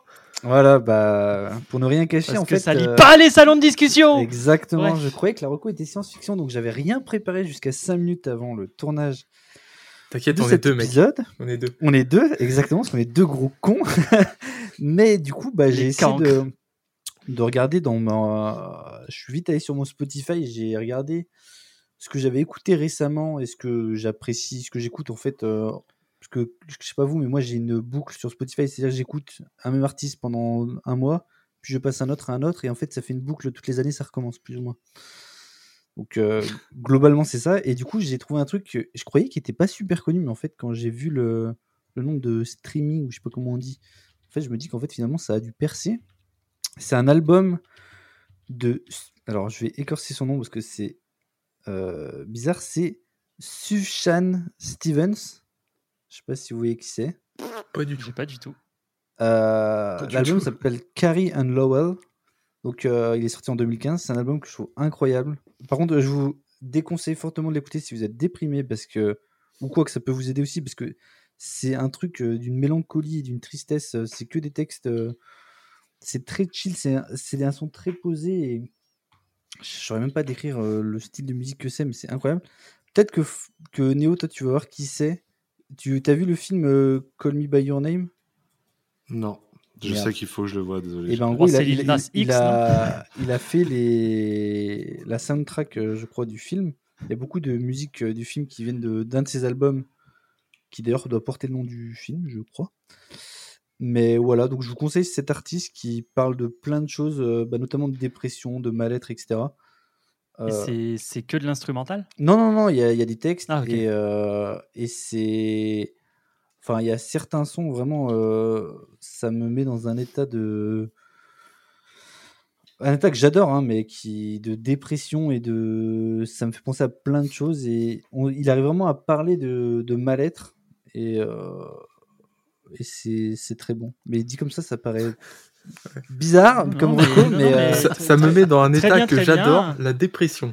Non, non, mais en fait, Le après- mood après de Lisa Noël, Simpson- c'est toujours trop bien. Ouais, Non, non, mais- Après Lisa Simpson, on a notre petite mercredi Adams, c'est parfait. On a- Non, mais je sais pas ce que je veux dire, mais je trouve ça. Moi, c'est un état que j'apprécie, c'est euh, ce côté mélancolie, ce côté euh, mal-être, mais pas vraiment en mode dépression, mais. euh, Ah putain, mais voilà, vous foutez de ma gueule maintenant. Oh. Non, mais je, en fait, je trouve ça super intéressant, les gens qui arrivent à te faire ressentir des choses Oui, horribles, mais pas de façon, euh, comment dire, frontale, de manière. euh, ouais, c'est bon, c'est fini, je passe pour un gros. Pour un Oui, quand la musique est intelligible, euh, quand la musique est intelligible et ça ne te touche pas forcément, quoi, émotionnellement. Mais En même fait, si ça tu te ressens et tu comprends ce qu'il veut dire. Ça, ça te moi, je touche, mais vois, ça va genre, pas te. Ça va T'as pas ça sur des, t'as ça sur des films où genre, euh, moi je sais que je suis hyper sensible sur les films, je pleure très très facilement. Bah je kiffe, même si je suis méga triste devant la scène ou quoi, je suis triste de fou.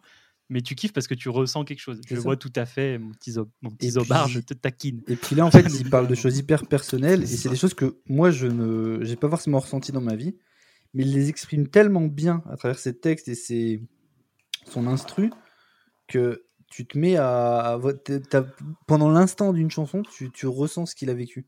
Et ça, c'est agréable. Et tout le monde se fout de ma gueule, je vous déteste. Bande de Non, non, non, bâtards. c'est, sur moi là, c'est sur moi. Ok. Banque assistant, ta petite reco. Euh, alors, euh, Marocco et SF. Euh, non. Euh, du coup, euh, on, on- on va parler euh, OST d'a- d'animé avec, euh, avec un animé, euh, je sais pas si j'en ai déjà parlé sur ce podcast, Il y en a marre, putain. mais il s'agit de Fairy Tail. Alors, je, je, je vais pas parler de, de, de l'œuvre en elle-même, je vais parler juste de l'OST.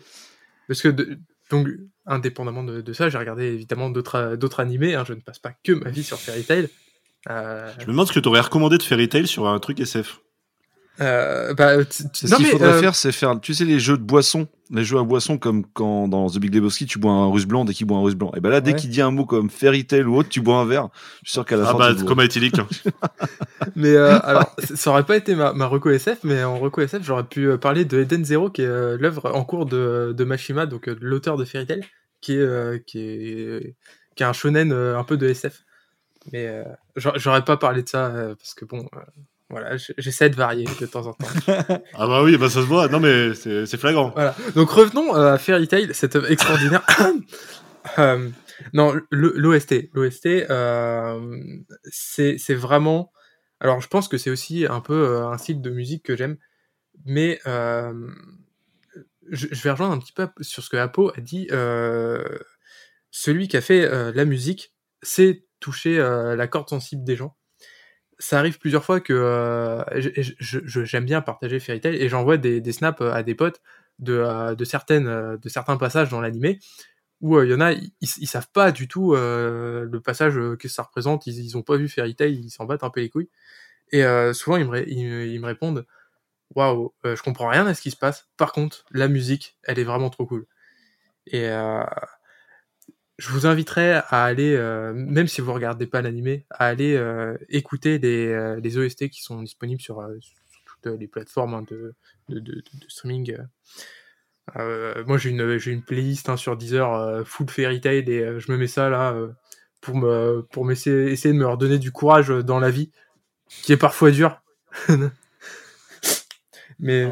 Ah, après, à ta décharge, c'est vrai que cette OST, elle est vraiment mythique. Vraiment, euh, Je suis d'accord que c'est un gros tout le monde fort. qui a maté Fairy Tail euh, sait que euh, les OST sont le sont mythiques. En plus, tu as le thème principal qui revient en mode épique, en mode triste, etc. oui, et c'est ça, ça. fonctionne juste trop C'est ça bien. qui est beau. Ça, ça fonctionne vraiment bien. parce qu'il y a, il y a des OST qui sont euh, pour certains animés qui sont qui sont hyper bien réussis Euh, par exemple euh, j'ai adoré l'OST de, de Your Name euh, pendant le Ah oui. le film voilà elle est ça ça ça m'a tiré une Full larme à Metal aussi, moi, ça m'avait marqué. Full Metal, j'ai adoré l'OST. Moi, je, je les ai en album. Tu t'imagines le, Ah le ouais. niveau, quoi. Ouais, ouais, j'ai adoré vraiment. C'est c'est de l'émotion aussi, quoi. Mais euh, je, enfin, franchement, la, la musique dans, euh, dans un animé joue, euh, joue un rôle tellement important. C'est Ouais, je suis d'accord.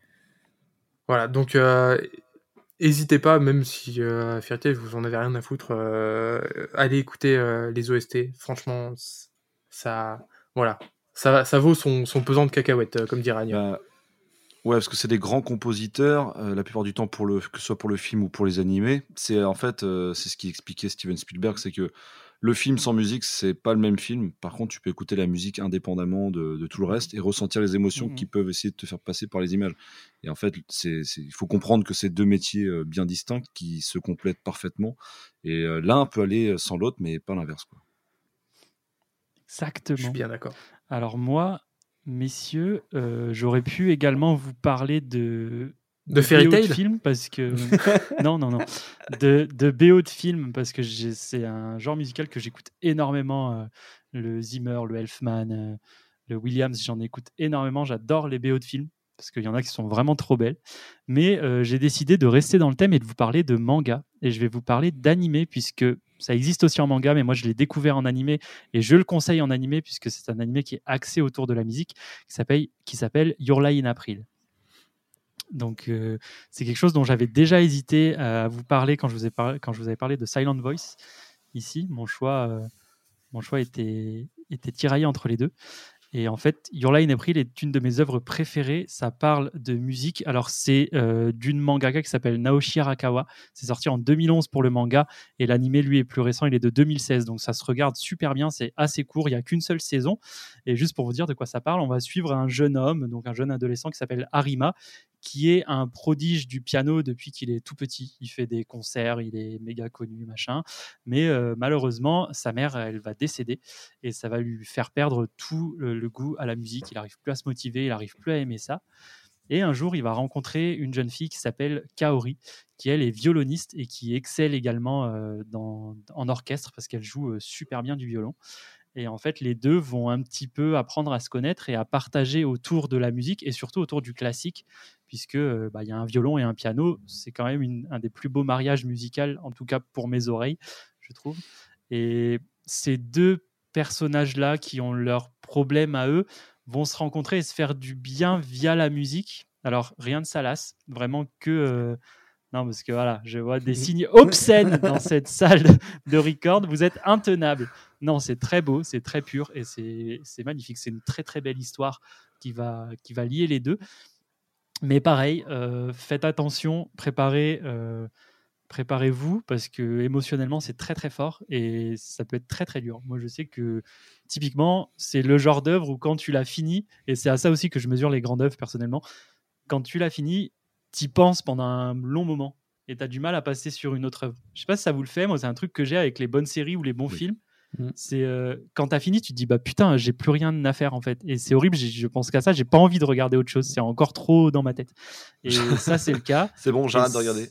Non, mais vraiment, et ça me fait. Et là, ça me l'a fait de fou. Et c'était euh, des sentiments ultra forts. J'ai chialé comme une madeleine. Bref, c'est magnifique. N'hésitez pas à aller checker tout ça. Messieurs, merci pour euh, ce petit record du mois de décembre. Ça fait ultra plaisir. Mills, merci d'avoir été avec nous. C'était méga trop cool. Merci.